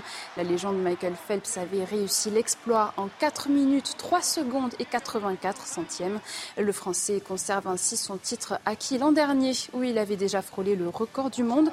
À seulement 21 ans, Léon Marchand a obtenu son troisième titre mondial, dont son deuxième consécutif sur cette épreuve. Voilà pour l'essentiel à 23h. Prochain point complet à 23h30. Tout de suite, la suite de Soir Info avec vous, Augustin. Merci Isabelle Piboulot. On vous retrouve dans une demi-heure effectivement pour un point complet sur l'information. On va continuer avec mes invités Soir Info. Je, remercie Juan Rosé Dorado, ce journaliste espagnol, à la région qui, qui nous a éclairé euh, sur ce qui se passe euh, en ce moment à Madrid avec ces images en direct devant le siège euh, du parti de droite et ce coude à coude insoutenable entre effectivement le PSOE, le Parti socialiste ouvrier espagnol et le Parti populaire ce soir. On va passer à l'Italie. Il y en a une, une responsable politique, nationaliste, conservatrice, qui a remporté les législatives et qui semble mettre en pratique eh bien, ce qu'elle a promis à ses électeurs. Je parle évidemment de Giorgia Meloni. Elle a réuni aujourd'hui à Rome, lors d'une conférence sur l'immigration, les présidents des pays méditerranéens. Objectif, promouvoir un nouveau mode de coopération entre euh, pays d'immigration et pays d'émigration. On voit ça dans le reportage de Célia Judas et on en parle autour de cette table dans un instant. Stopper les débarquements de migrants, voici sa promesse de campagne lors des législatives de 2022. Une promesse que Giorgia Meloni, aujourd'hui première ministre italienne, tente de tenir. Se tient aujourd'hui à Rome une conférence internationale destinée à étendre le modèle d'accord signé par l'Union européenne avec la Tunisie. Le but Ralentir l'arrivée massive de migrants en Europe Autour de la table, Giorgia Meloni a convié de nombreux dirigeants, ainsi que Charles Michel, président du Conseil européen, et Ursula von der Leyen, présidente de la Commission européenne. Selon l'ONU, plus de 100 000 migrants sont arrivés en Europe par la mer au cours des six premiers mois de 2023, dont la majorité en provenance de Tunisie. Pour endiguer la situation, l'Italie et la Belgique ont signé la semaine dernière un protocole d'accord avec la Tunisie ce dernier prévoit notamment une aide européenne d'un montant de 105 millions d'euros destinée à lutter contre les passeurs et plus largement contre l'arrivée des bateaux de migrants. Enfin, l'accord prévoit également de durcir le ton face aux Tunisiens en situation irrégulière présents sur le sol européen. Sur exemple de cet accord entre l'Union européenne et la Tunisie, des partenariats similaires devraient être entrepris prochainement avec d'autres pays, parmi lesquels le Maroc et l'Égypte. Je vais me tourner vers euh, Amin El Bailly cette conférence va-t-elle servir à quelque chose? Petite précision, la France n'y était pas. Vous l'avez rappelé, cette conférence est une humiliation, c'est une humiliation politique et diplomatique pour Emmanuel Macron. Souvenez-vous, il y a un an, à l'occasion euh, de ce fameux contentieux autour de l'Océan Viking. Novembre 2022. Madame Mélanie a refusé euh, d'accueillir l'Océan Viking. Emmanuel Macron, en catastrophe, avec Gérald Darmanin, l'ont accueilli à Toulon. Et souvenez-vous d'ailleurs, les migrants qui étaient entrés clandestinement, pour la plupart, ils ont été relâchés en raison d'un vice de procédure. Et il faut le dire, Gérald Darmanin, à ce moment-là, avait donné toutes les leçons de morale en matière de politique migratoire à l'Italie, et de là est né un conflit diplomatique avec l'Italie. Aujourd'hui, Madame Meloni, elle a rencontré le président de la République algérien, M. Abdelmajid Tebboune, en janvier 2023. Elle a également conclu des accords économiques elle a pris par la main Bruxelles et l'Union européenne pour aller conclure un accord migratoire avec la Tunisie. Enfin, une autre Europe est possible. Oui, il est possible, justement, de faire valoir notre politique migratoire, d'affirmer la souveraineté des États de l'Union européenne pour mettre fin à cette submersion migratoire.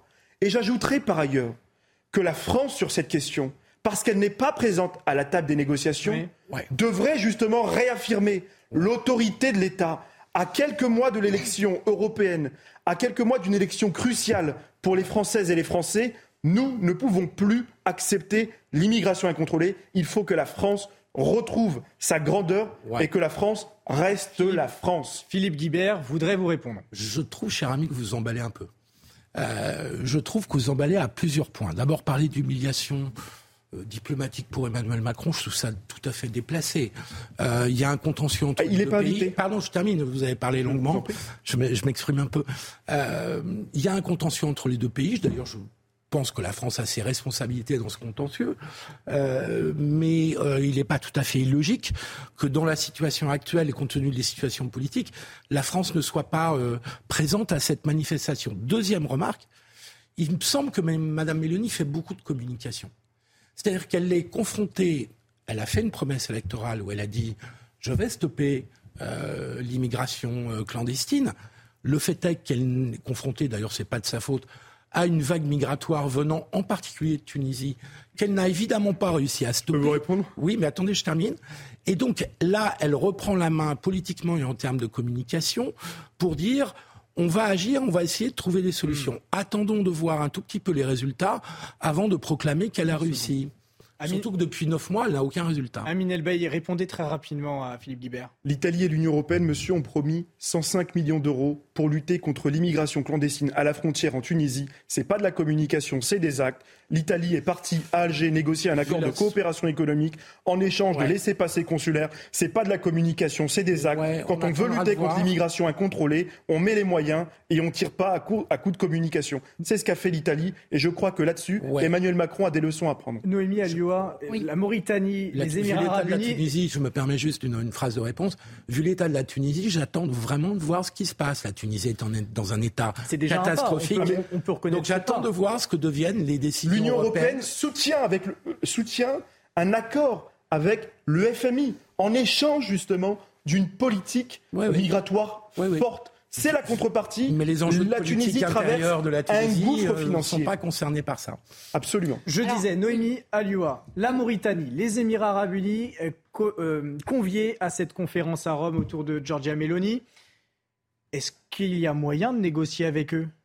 C'est une vraie question. En tout cas, c'est un acte symbolique. C'est une façon d'ouvrir les canaux de communication. C'est une façon de converser, d'essayer de trouver des solutions ensemble.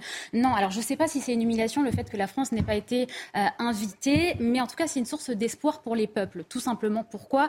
Euh, Parce que c'est une femme politique, pardon, mais qui respecte ses promesses de campagne. Et ça, on l'oublie un petit peu en France. Elle a promis dès le départ, elle s'est fait élire sur cette promesse d'être ferme sur les questions migratoires. Je suis désolée. Elle agit concrètement, simplement et de façon Naomi, très euh, précise tout, là, et de façon très habile. De façon très habile. Pourquoi? Parce qu'elle le fait en ouvrant, comme je l'ai dit, des canaux de transmission euh, entre l'Europe et les pays de départ. Vous avez Après rappelé cet accord qui a été signé la semaine libéral dernière. Cet accord qui a été signé la semaine dernière entre. Rome, l'Europe et la Tunisie. Et il s'agit de euh, d'engager de nouvelles négociations avec d'autres pays et notamment le Maroc, l'Égypte pour engager des partenariats similaires. Je suis désolée, elle respecte euh, ses électeurs et c'est une bonne chose. Louis-Hervier Blondel Moi, je voulais juste revenir sur les propos de, de M. Elbaï.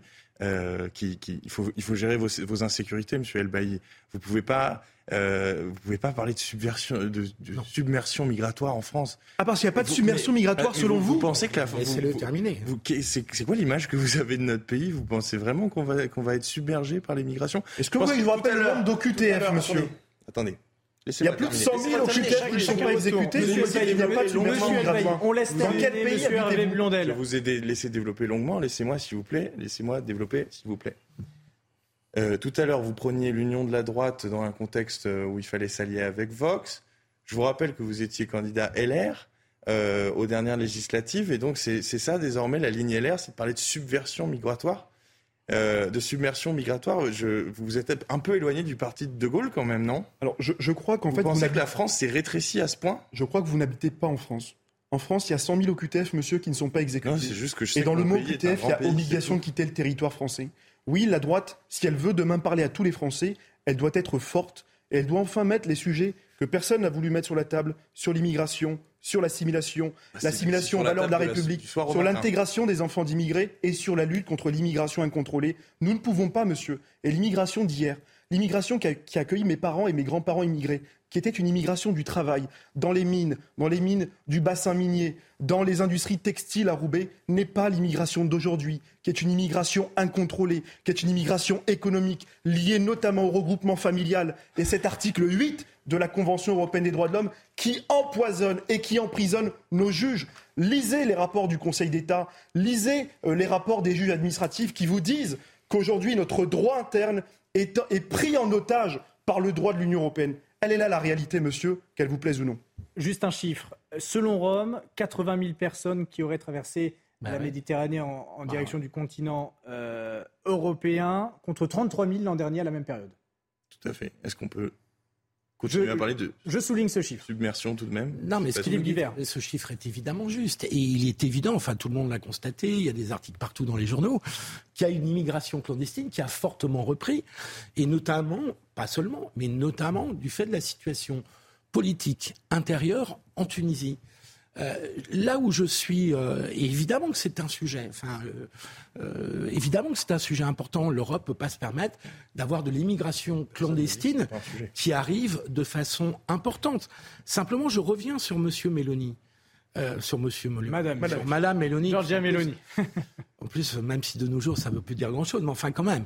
Euh, Madame Mélanie s'est fait élire sur une promesse euh, qui était de stopper l'immigration. Elle est confrontée à une réalité, c'est qu'elle n'a pas stoppé l'immigration. Vous le disiez vous-même, 80 000 personnes depuis le début 2023. Elle a, pour- elle- elle a pourtant interdit des bateaux d'accoster interdit, oui, mais sur ses- les côtes de son pays. Mais l'affaire des bateaux humanitaires n'est qu'une, c'est un mauvais jeu de mots, une goutte d'eau dans le sujet de l'immigration euh, clandestine. Euh, la plupart La des immigrés clandestins viennent par des bateaux euh, qui sont donnés par des, euh, euh, par des euh, trafiquants euh, d'êtres humains qui leur font traverser la Méditerranée hors de prix. Et donc l'immigration ne vient pas par les bateaux humanitaires principalement. Donc elle est confrontée à la réalité qu'elle a 80 000 personnes depuis 2023. Moi, je, pour l'instant, elle n'a pas réussi à y faire face. Donc c'est normal qu'elle reprenne l'initiative sur ce terrain. J'attends de voir les résultats concrets. Naomi Oui, ce, que je trouve intéressant, c'est que vous savez, souvent, Noémie Alioua, Pardon. euh, souvent on blâme la France sur la façon dont elle traite euh, ses, euh, ses migrants. Mais est-ce que vous avez vu la façon dont la Tunisie s'est comportée avec les migrants Ah subsahariens? ben, c'est affreux. C'est scandaleux. Ils ont été traités, mais vraiment presque comme des, des- des- des sous-hommes. On peut dire des sous-hommes. Alors je rappelle, dans la, dans la ville de Sfax, la deuxième ville tunisienne, vous avez eu après le discours du président Kaït Sayed, vous avez eu récemment des expéditions punitives Ouais, ouais. avec des forces de l'ordre tunisiennes qui sont rentrées chez les migrants, qui les ont sortis, qui les ont mis dans des cars et qui les ont raccompagnés à la frontière libyenne et algérienne. Donc on a traité ces hommes comme, comme des animaux, si je puis dire. Je crois qu'on peut parler de sans- racisme. hein. mais véritablement comme des animaux, avec le, prési- le, le président qui a eu ce, ce- ce communiqué terrible dans lequel il, il, euh, il était, il expliquait qu'il y avait une transformation du visage de la Tunisie, euh, de par, sur le coup, euh, une, submersion des, des, des, su- des- des- des subsahariens dans son pays. Donc, je trouve que c'est important aussi de regarder la façon dont le Maghreb se comporte face à l'immigration, parce que souvent, on a tendance à blâmer l'Occident, à blâmer l'Europe, à blâmer la France, l'Italie, mais regardez ce que fait aujourd'hui la Tunisie euh, sur les, migrants subsahariens. C'est une situation véritablement monstrueuse qui n'arriverait jamais chez nous. Louis Hervier Blondel, vous voulez réagir? Je vous, voyais réagir de la tête. Euh, je, je réagissais juste sur. Je, je suis d'accord avec euh, ce- cette analyse, comme quoi c'est des, des- une façon de traiter des êtres humains qui est complètement indigne Oui, et enfin. pas du tout. euh, Très légèrement, mais le Très Maghreb, rapidement. Après, on va juste avancer parce qu'il nous reste très peu de temps. le Maghreb n'est pas le dortoir de l'Afrique. Le Maghreb doit être accompagné euh, sur cette question. Effectivement, sur la question du droit international humanitaire, il faudra mettre les moyens. Moi, je rappelle quand même que euh, il y a plus qu'un- il y a plus de 700 millions d'Africains qui, d'ici à 2030, vont effectivement peut-être devoir émigrer parce qu'il n'y aura pas d'accès à l'eau en Afrique. Sur cette question-là, il faudra accentuer la question de l'aide au développement. Et je crois que ça fait partie de la table des négociations euh, et du sujet que mettra sur la table Madame Mélanie avec les dirigeants africains. Et une fois de plus, il est dommage que l'Espagne et la France ne soient pas réunis autour de cette table pour parler de ce sujet majeur avec l'Union européenne. On va avancer dans cette émission Soir à faux. Évidemment, on va continuer de, vous informer dès lors que de nouveaux chiffres en direction de, de l'Espagne euh, vont tomber. Pour le moment, la droite, aux trois quarts des suffrages euh, exprimés, la droite est devant d'une courte tête, hein, devant, devant la gauche, mais on va continuer de suivre ça dans un instant avec ces images en direct de Madrid, toujours devant le siège du Parti populaire. Mais on va revenir en France un instant avec les policiers à Marseille qui sont de plus en plus nombreux à se mettre en arrêt maladie après que l'un de leurs collègues a été placé en détention provisoire. Il est soupçonné d'avoir grièvement blessé un jeune lors des émeutes au début du mois. À titre d'exemple, les Marseillais ne peuvent plus porter plainte dans la plupart des commissariats, si ces commissariats sont ouverts, puisque ce n'est pas souvent le cas. il manque du personnel. Alors le directeur général de la police nationale s'est déplacé. Il les a rencontrés samedi dernier et il a répondu aux questions euh, de nos confrères du Parisien. On va lire euh, ce que dit ce directeur général de la police nationale. C'est très intéressant. Avant un éventuel procès, un policier n'a pas sa place en prison, même s'il a pu commettre des fautes ou des erreurs graves dans le cadre de son travail. Autre citation, lors des émeutes, le savoir en prison m'empêche de dormir, mais la justice ne cède jamais à la pression médiatique ou à la rue, elle traite les dossiers. On va s'arrêter là.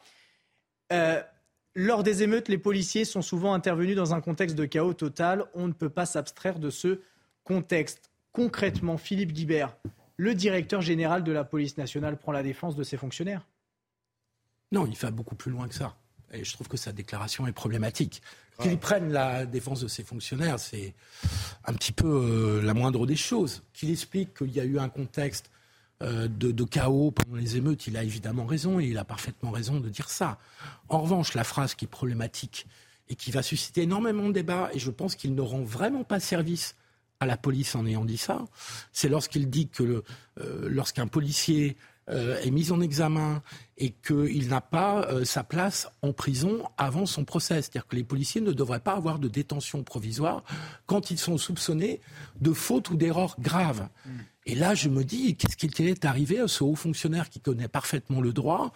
Au nom de quoi développe-t-il une conception où les policiers ne seraient pas soumis comme les autres citoyens à la loi. On est, c'est une aberration pour moi, parce que la détention provisoire pour, les pour un policier, elle peut être tout aussi justifiée que pour n'importe quel citoyen, et c'est à la justice d'en déterminer les conditions. Voilà. Et donc je trouve qu'il rend un très mauvais service à la police en disant ça parce qu'il va réactiver toutes les critiques qui sont faites contre la police. Noémie Alioua, est-ce que les propos du directeur général de la police nationale, finalement, ne sont pas là pour un petit peu calmer la grogne dans les effectifs de police euh, marseillais? Évidemment, c'est un symbole, c'est une façon de dire qu'il soutient ses équipes et je pense aussi que c'est plutôt la moindre des choses. Et euh, rappelons quand même que ce, système de détention provisoire reste en général une mesure d'exception et euh, c'est assez inacceptable que des policiers, deux fois de suite, se retrouvent dans cette situation. Pourquoi, Parce qu'il y a des centaines, parce qu'il y a des centaines d'émeutiers qui ont massacré des bibliothèques, des écoles, qui ont brûlé des rues, qui ne se sont pas retrouvés en détention provisoire. Mais je suis il y a 95% de condamnations qui doit rester un système d'exception. Et je ne vois pas pourquoi des centaines d'émeutiers 95% des émeutiers qui ont été interpellés ont été condamnés et à des peines de prison très fermes. il y en a des centaines qui ont échappé à tout ça.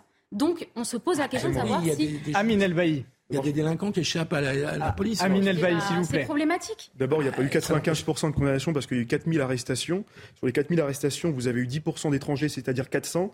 Et moi, ce que j'avais proposé, c'était de dire qu'on expulse les 400 étrangers en retirant critères parce que c'est prévu dans la loi. Mais pour revenir au vrai sujet, sur la question du mal-être ah, des policiers, pardonnez-moi, mais la prison, c'est réservé aux délinquants, c'est pas réservé aux policiers. Ah, et c'est Max Weber, c'est Max Weber, c'est Max Weber, un grand sociologue que vous aimez brandir à gauche. Il n'y a pas de policiers mais délinquants, mais vous vous rendez compte de ce que, que l'État a le monopole de la violence légitime. Bah encore faut-il eh qu'elle soit légitime. Donner les moyens légaux à nos policiers lorsqu'on leur demande d'aller rétablir l'ordre. On a mobilisé 110 000 policiers. C'est la première fois sous la Ve République, on mobilise autant de policiers. 110 000 policiers, c'est du jamais vu pour un 14 juillet. On leur a donné des consignes très strictes.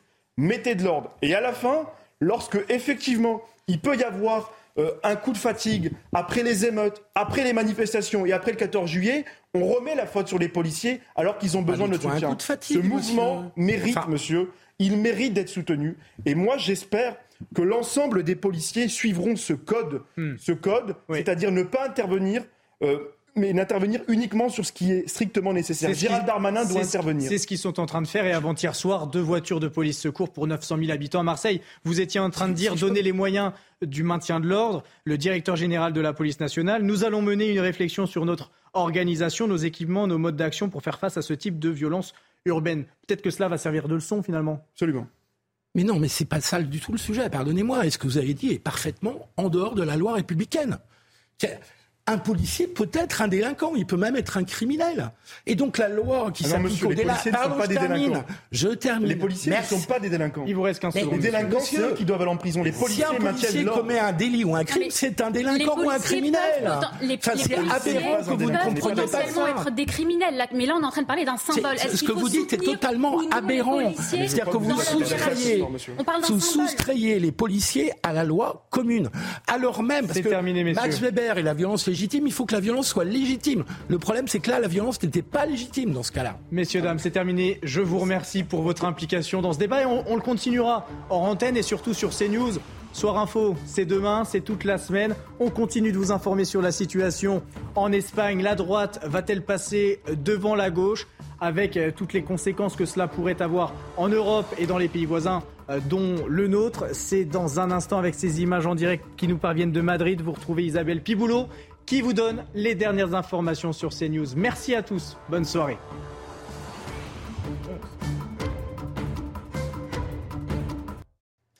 Dans l'Hérault, après dix ans d'instruction, un homme condamné pour viol et acte pédophile a été remis en liberté en raison d'une infime erreur de procédure. Lors de la rédaction du verdict rendu en appel, deux mots ont été oubliés par la cour d'assises. Dans l'incompréhension et le désarroi, une des victimes du septuagénaire a accepté de témoigner pour CNews. Les Espagnols appelés aux urnes pour les élections législatives. Au fil des dépouillements, les socialistes et la droite sont au coude à coude. Selon les résultats partiels aux alentours de 23 heures et contre toute attente, le Premier ministre socialiste Pedro Sanchez conserve une chance de se maintenir au pouvoir grâce au jeu des alliances. La Grèce en proie aux flammes pour la sixième nuit d'affilée. Plus de 250 pompiers sont à pied d'œuvre pour lutter contre un feu de forêt qui ravage l'île de Rhodes. Les autorités restent en état d'alerte pour protéger la population. Dans la nuit de samedi à dimanche, près de 30 000 personnes ont été évacuées. Et puis, clap de fin pour le Tour de France. Jonas Vingord a été sacré pour la deuxième fois consécutive. Comme l'année dernière, le Danois de 26 ans a devancé le Slovène Tadej Pogacar. Pour la 21e et ultime étape à Paris, le Belge Jordi Meus s'est offert le sprint sur les Champs-Élysées, soit le plus grand succès de sa carrière.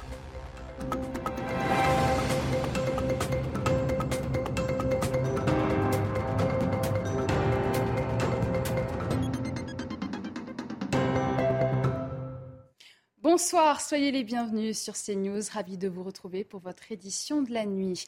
Dans les roues, un septuagénaire condamné pour viol et acte pédophile a été remis en liberté après un vice de forme, dix ans d'instruction et deux mots oubliés lors de la rédaction du verdict rendu en appel. Une décision dénuée de sens pour les victimes, évidemment sous le choc, et qui doivent désormais attendre un troisième procès. Sarah Varny. C'est une simple erreur qui vient annuler plus de 10 ans de procédure. Fin mai, la Cour de cassation a remis en liberté dans l'attente d'un troisième procès un homme de 71 ans condamné à 12 ans de prison pour viol et acte pédophile. En cause, un vice de procédure au moment de la rédaction du verdict rendu en appel, une situation insupportable pour cette victime. Je ne comprends pas qu'on le laisse sortir par rapport à deux mots qui manquent. Je ne comprends pas comment le président de la Cour d'assises a pu oublier ces deux mots. Et je suis en colère. J'ai vraiment un sentiment d'injustice, l'impression de, ne pas être considéré aux yeux de la justice. Concrètement, sur le verdict, il est écrit que l'homme est reconnu coupable à la majorité de huit voix, au lieu de la formulation de huit voix au moins. Deux mots qui permettent de protéger le secret du délibéré et dont l'oubli a de lourdes conséquences pour les victimes. Mes clientes, elles sont dans un sentiment d'incompréhension euh, face à cette décision qui, à notre sens, est critiquable parce qu'il s'agit plus d'une erreur matérielle plutôt que d'une violation du secret du délibéré. Une remise en liberté insoutenable pour les victimes qui demandent à ce que leur agresseur reconnu coupable reste en prison dans l'attente du nouveau procès. On est en train de se reconstruire, il faut de nouveau qu'on qu'on se remette là-dedans. L'attente, elle est, l'attente, elle a été trop longue en fait jusque là. Et moi, je peux pas attendre trois ans de plus un nouveau procès, c'est pas possible. Après plus de dix ans de procédure, les victimes souhaitent une date rapide pour ce troisième procès qui devrait se tenir devant la cour d'assises de l'Aude. Après l'attaque du domicile du maire de l'Aïle-les-Roses dans le Val-de-Marne, une information judiciaire a été ouverte mercredi pour tentative d'assassinat, destruction du bien d'autrui par un moyen dangereux pour les personnes en bande organisée et participation à une association de malfaiteurs en vue de la préparation d'un crime.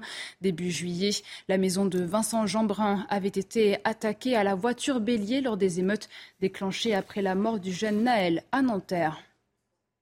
Une nouvelle étape de franchie pour Gérald Darmanin. Les 90 futurs directeurs départementaux de la police nationale ont été officiellement nommés mercredi. Les DDPN constituent le cœur de la très controversée réforme de la police engagée par le ministre de l'Intérieur. Leurs désignations ont été scrutées par les opposants au projet. Les explications de Sarah Fenzari. Les 90 futurs directeurs départementaux de la police nationale ont été officiellement nommés. Ils auront autorité sur tous les services de police de leur département, renseignement, sécurité publique, police aux frontières et police judiciaire. Avec pour objectif de mettre fin au fonctionnement de la police nationale en tuyau d'orgue, jugée inefficace par l'intérieur.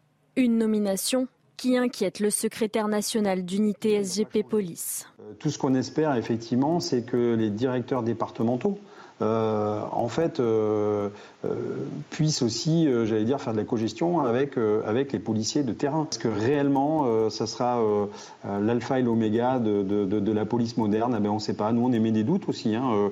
On est en attente, on regarde. On n'a pas de choix, on ne nous a pas demandé notre choix, nous. Hein. L'écrasante majorité des nouveaux directeurs travaillaient en sécurité publique, tandis que la police aux frontières dispose de quatre postes et un seul poste pour le renseignement territorial. Dépendant du préfet, les nouveaux directeurs doivent prendre leurs fonctions en septembre. À l'issue du remaniement ministériel opéré par Emmanuel Macron jeudi, certaines langues se délient. Un homme convoité est Matignon, mais force est de constater que son tour n'est pas venu. Le président de la République a en effet réaffirmé sa confiance à Elisabeth Borne au détriment d'un certain Gérald Darmanin. Les précisions d'Adrien Spiteri.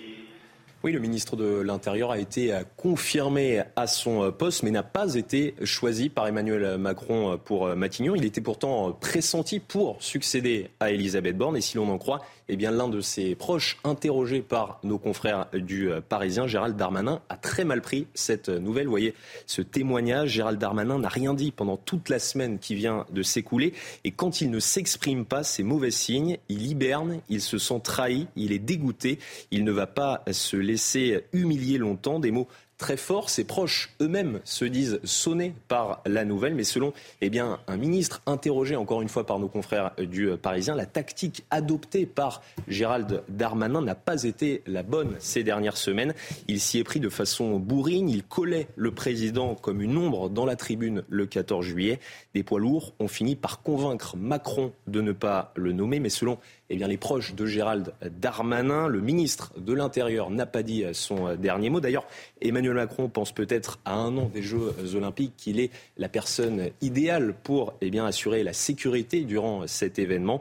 Il sera d'ailleurs dans l'avion présidentiel en direction de la Nouvelle-Calédonie aujourd'hui. L'occasion peut-être pour Gérald Darmanin eh de crever l'abcès avec Emmanuel Macron. Dans le reste de l'actualité, quand la folie n'est pas accompagnée dignement, elle peut se transformer en furie. Voici le titre d'une tribune publiée ce vendredi dans le Parisien. Médecins, psychiatres ou encore patients, ils sont 50 à tirer la sonnette d'alarme. Tous dénoncent notamment une prise en charge trop souvent défaillante dans le domaine de la psychiatrie. Dounia Tengour. Souvent décrite comme le parent pauvre de la médecine, la psychiatrie souffre de nombreuses carences, manque de place ou encore manque de moyens humains. Le personnel de santé en appelle à un renouveau dans les soins. Alors donc l'idée de cette pétition, c'est au fond d'alerter l'opinion publique, au-delà donc des professionnels, et de faire en sorte que la question se reprise à bras le corps avec une autre conception du soin et, de la psychiatrie. C'est un changement vraiment de paradigme, d'en revenir, d'en revenir finalement à une conception d'une psychiatrie qui serait axée essentiellement sur le soin et non pas sur le sécuritaire. Pour les 50 signataires de la tribune, ces conditions de travail de plus en plus délétères créent une perte de vocation, mais aussi de nombreux abandons de postes. Des centaines de postes sont vacants. Une fuite des infirmiers maintenant. Hein, des, infirmiers quittent de. On est obligé de fermer des services de psychiatrie faute d'infirmiers. Il y a même maintenant une fuite des psychologues. Donc toutes les professions sont en train de quitter le navire tellement ça devient invivable. Et du coup, comme on est de moins en moins, la tension est de plus en plus grande entre patients et soignants. Cette tribune intervient alors que plusieurs événements récents mettent en cause des profils psychiatriques non suivis. Le personnel de santé insiste sur la sécurité, mais aussi sur la nécessité de proposer des services publics à la hauteur, tout en respectant les libertés fondamentales des patients. Et il y a urgence, Paris, Annecy, Bordeaux, aux quatre coins de la France, les affaires liées à la santé mentale se multiplient. La justice doit s'adapter à des profils délicats qui nécessitent parfois des soins spécifiques, alors que le secteur de la psychiatrie est en crise. Les explications de Noémie Schulz. Rien que sur les deux derniers mois, il y a eu le drame de Reims. Un homme de 59 ans a tué une infirmière euh, au CHU. Un suspect aux troubles mentaux très importants, souffrant de paranoïa, de schizophrénie depuis plus de 40 ans. Il avait déjà poignardé quatre personnes en 2017, des faits pour lesquels il était sur le point d'être euh, déclaré irresponsable. À Annecy, l'homme qui s'en est pris à de très jeunes enfants au début du mois de juin a été hospitalisé en psychiatrie à l'issue de sa garde à vue au cours de laquelle il a eu un comportement très erratique allant jusqu'à se rouler par terre. On pourrait aussi évoquer l'agression euh, très violente d'une grand-mère et de sa petite fille à Bordeaux euh, par un schizophrène sous tutelle ou encore la mort euh, d'une femme poussée sur les rails du RERB. C'était au milieu du mois de juillet par un homme qui avait déjà commis les mêmes faits des années plus tôt. La justice doit très souvent se pencher euh, sur euh, les cas de personnes souffrant de troubles psychiatriques. En cas d'abolition du discernement, une condamnation n'est pas possible, mais en cas de simple altération, alors les condamnations peuvent être très lourdes. Les prisons, prisons regorgent de ces euh, détenus qui auraient besoin de traitements lourds, d'un suivi psychiatrique régulier. En février dernier, une femme de 40 ans, hospitalisée une vingtaine de fois depuis son adolescence, a été condamnée à 25 ans de prison pour avoir mis le feu à son immeuble qui avait entraîné la mort de dix personnes. Son avocat avait en vain tenté de convaincre les jurés qu'elle avait avant tout besoin de soins. Presque un an, jour pour jour, avant le lancement des JO de Paris 2024, la sécurité est un défi majeur. En difficulté, le secteur cherche à recruter entre 20 et 30 000 personnes. Les candidatures se bousculent. Des formations rapides attirent les individus désireux d'une reconversion professionnelle. Sarah Fenzari. Au niveau de l'entrée, tu peux aller faire une vérification, s'il te plaît? Dans le cadre des Jeux olympiques et paralympiques de Paris 2024, les métiers de la sécurité privée recrutent fortement. 25 000 postes sont à pourvoir dans un secteur en tension. En normal, on est en moyenne à 9 000 offres d'emploi non pourvues. Donc déjà, sans les Jeux olympiques, avec les Jeux olympiques, on arrive à 20 000 d'ici l'année prochaine à pourvoir. Pour y parvenir, le Parlement a validé une expérimentation législative qui permet de dispenser une formation allégée d'agents de sécurité privés, 106 heures au lieu des 300 habituels. Résultat, de nombreux candidats sont intéressés. C'est un, secteur porteur mm, dans tous les cas. Et puis avec l'approche des, des JO euh, Paris 2024, forcément, euh, on aura besoin d'une main-d'œuvre d'agents de, sécurité. Avant, j'étais conducteur d'engin dans une carrière. Ma vie, c'était toujours la même chose. Et euh, comme j'ai appris que dans le domaine de la sécurité, ils font des, des vacations de 12 heures, bah moi, derrière, je travaille trois jours et après, je monte en libre derrière. Un défi logistique et d'organisation, mais aussi un qui tout double pour l'image de la France à l'étranger. Les aéroports parisiens, principale porte d'entrée et vitrine du pays, joueront gros lors de ces Jeux olympiques. Élections législatives en Espagne, le Parti socialiste et l'opposition de droite sont au coude à coude aux alentours de 23 heures. Après dépouillement d'un peu plus des trois quarts des suffrages, le Parti populaire totalisait 132 sièges sur un total de 350. Le parti d'extrême droite Vox, son seul allié potentiel, 33 sièges. Le Parti socialiste du Premier ministre Pedro Sanchez était lui crédité de 126 députés et 30 pour Soumar, son allié de gauche radical. Ce dimanche, en Italie, la première ministre Giorgia Meloni a accueilli à Rome une conférence sur les migrations. Les dirigeants du pourtour méditerranéen ont été reçus pour promouvoir un nouveau mode de coopération entre pays d'immigration et d'émigration. Célia Judas. Stopper les débarquements de migrants, voici sa promesse de campagne lors des législatives de 2022. Une promesse que Giorgia Meloni, aujourd'hui première ministre italienne, tente de tenir. Se tient aujourd'hui à Rome une conférence internationale destinée à étendre le modèle d'accord signé par l'Union européenne avec la Tunisie. Le but Ralentir l'arrivée massive de migrants en Europe. Autour de la table, Giorgia Meloni a convié de nombreux dirigeants, ainsi que Charles Michel, président du Conseil européen, et Ursula von der Leyen, présidente de la Commission européenne.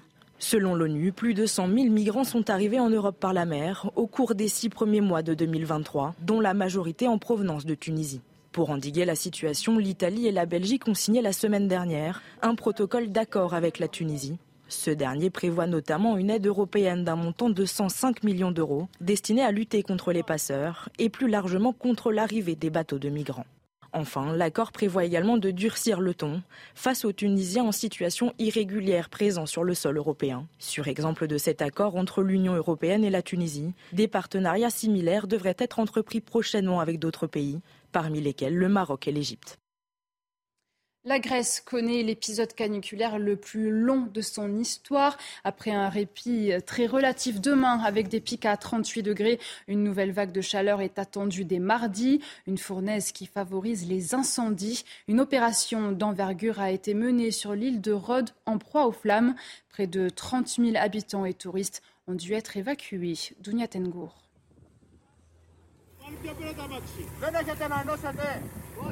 Il s'agit là de la plus grande opération d'évacuation jamais effectuée en Grèce. Dans la nuit de samedi à dimanche, les secours ont mis à l'abri habitants et touristes de l'île de Rhodes, ravagée par les flammes depuis six journées consécutives, soit près de 30 000 personnes dans 12 localités différentes, et ce en pleine saison touristique. Parmi les évacués, de nombreux Français dans un état de grande inquiétude. On est descendu à la plage et on s'est retrouvé dans la fumée noire. Vous sentez que vous êtes à côté d'un brasier, donc la chaleur était épouvantable. Sauf qu'à un moment, en fait, quand on, quand on a commencé à marcher, on s'est rendu compte que le feu allait plus vite que nous. Franchement, on a eu peur pour nos vies. Sur place, certains touristes décrivent également des scènes de panique. Nombre d'entre eux ont quitté leur logement de vacances en ne prenant avec eux que le strict minimum. Les gens ont pas pris de, ont pris zéro, ont pris zéro affaire. On a vu des gens partir de, de, la plage en maillot de bain, sans passeport, avec euh, des, des, enfants en bas âge, et on a marché à peu près 7 km sous 40 degrés. Avec une canicule déjà considérée comme la plus longue dans le pays, la Grèce tente tant bien que mal de maîtriser cette situation hors du commun. Le ministère grec des Affaires étrangères a d'ailleurs ouvert une cellule de crise à Athènes afin de faciliter le rapatriement des touristes étrangers. Les vagues de chaleur sévissent dans l'hémisphère nord. Dans le sud-ouest des États-Unis, des chercheurs travaillent sur un robot capable de respirer, frissonner et transpirer. L'objectif est de comprendre davantage les réactions du corps humain face aux coups de chaleur et apprendre à mieux lutter contre les canicules. Sarah Varny. Sous la chaleur extrême de Phoenix, Andy peut y rester des heures. Sur le campus de l'Université de l'Est de l'Arizona, les scientifiques travaillent avec cet humanoïde unique en son genre. Andy est un mannequin thermique, le premier mannequin thermique d'extérieur au monde. Nous pouvons l'emmener régulièrement en extérieur et, avec un climat chaud comme à Phoenix, mesurer la quantité de chaleur qu'il reçoit de son environnement. Et nous pouvons le faire sur 35 parties du corps différentes. Avec son environnement désertique, l'Arizona est un laboratoire idéal pour se préparer au climat de demain. Le robot est doté d'un réseau de capteurs connectés qui évalue la chaleur qui se diffuse dans le corps. Certains aspects vraiment importants de ce projet sont de pouvoir étudier comment le corps humain est affecté par ces températures corporelles extrêmement élevées. Des données que nous n'obtiendrons jamais avec des cobayes humains. L'objectif, mieux comprendre l'hyperthermie qui menace la population mondiale du fait du réchauffement climatique. Des recherches qui permettront de concevoir des vêtements contre la chaleur, de repenser l'urbanisme ou encore de protéger les plus vulnérables. Les scientifiques qui rêvent déjà de mettre au point des capteurs bon marché à utiliser sur les chantiers afin de protéger au mieux les ouvriers.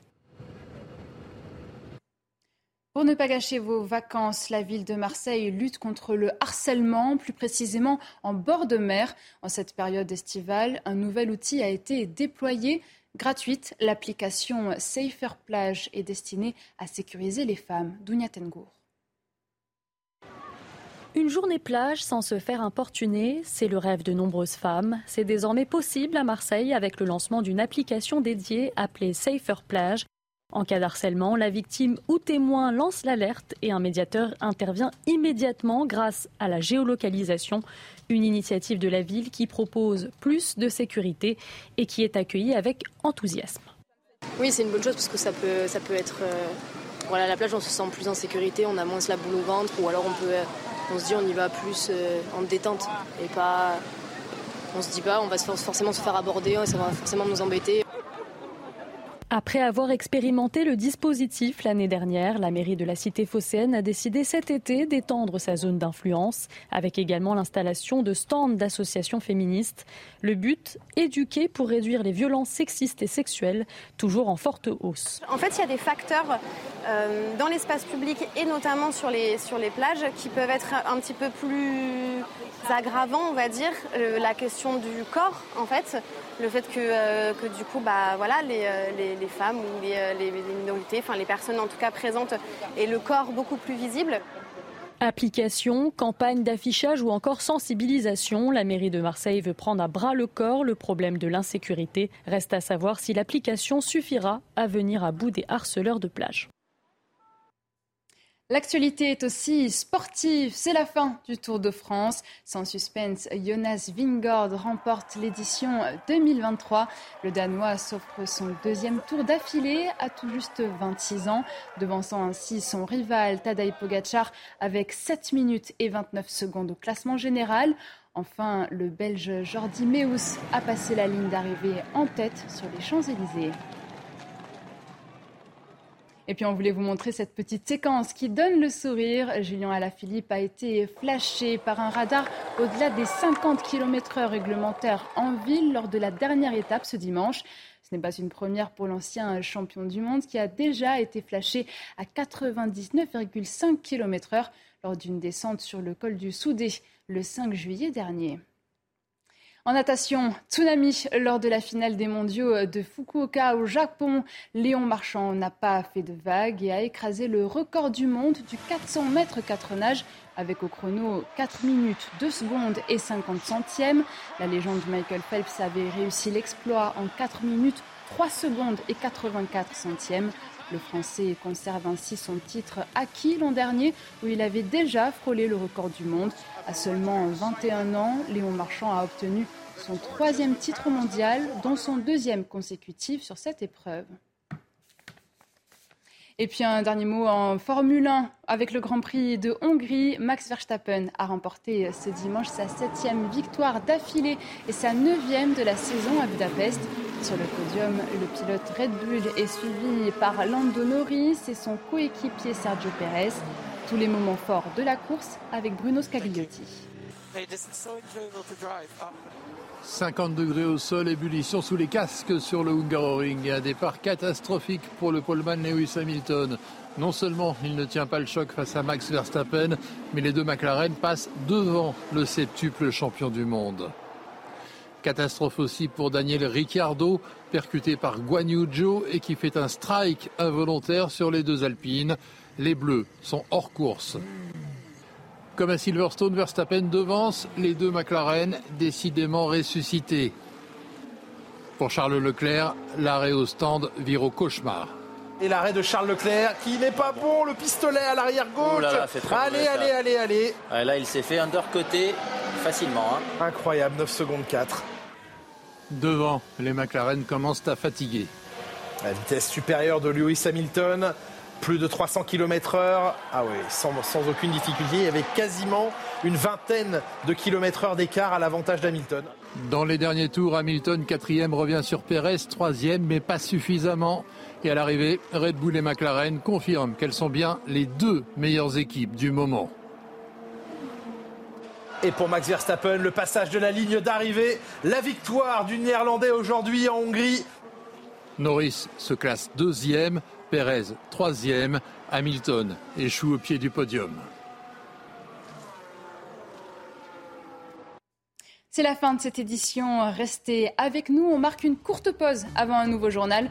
Nous reviendrons sur les dernières déclarations du directeur général de la police nationale dans le Parisien. A tout de suite sur CNews.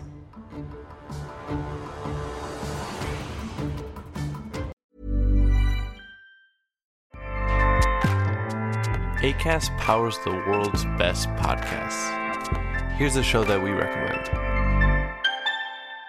The Real Housewives is a guilty pleasure for most, but if you're looking to not feel guilty about that pleasure, tune in to Everything Iconic with me, Danny Pellegrino, where I break down all the messy moments and behind the scenes antics of Bravo's popular franchise. And on Everything Iconic, I also interview celebrity guests like Kelly Ripa, Kiki Palmer, Drew Barrymore, Cameron Diaz, and more about their guilty pleasures, their past work, and so much more. So if you're pop culture obsessed and find yourself watching way too much reality TV like me, tune in to Everything Iconic with Danny Pellegrino wherever you listen to podcasts. ACAST helps creators launch, grow, and monetize their podcasts everywhere. ACAST.com.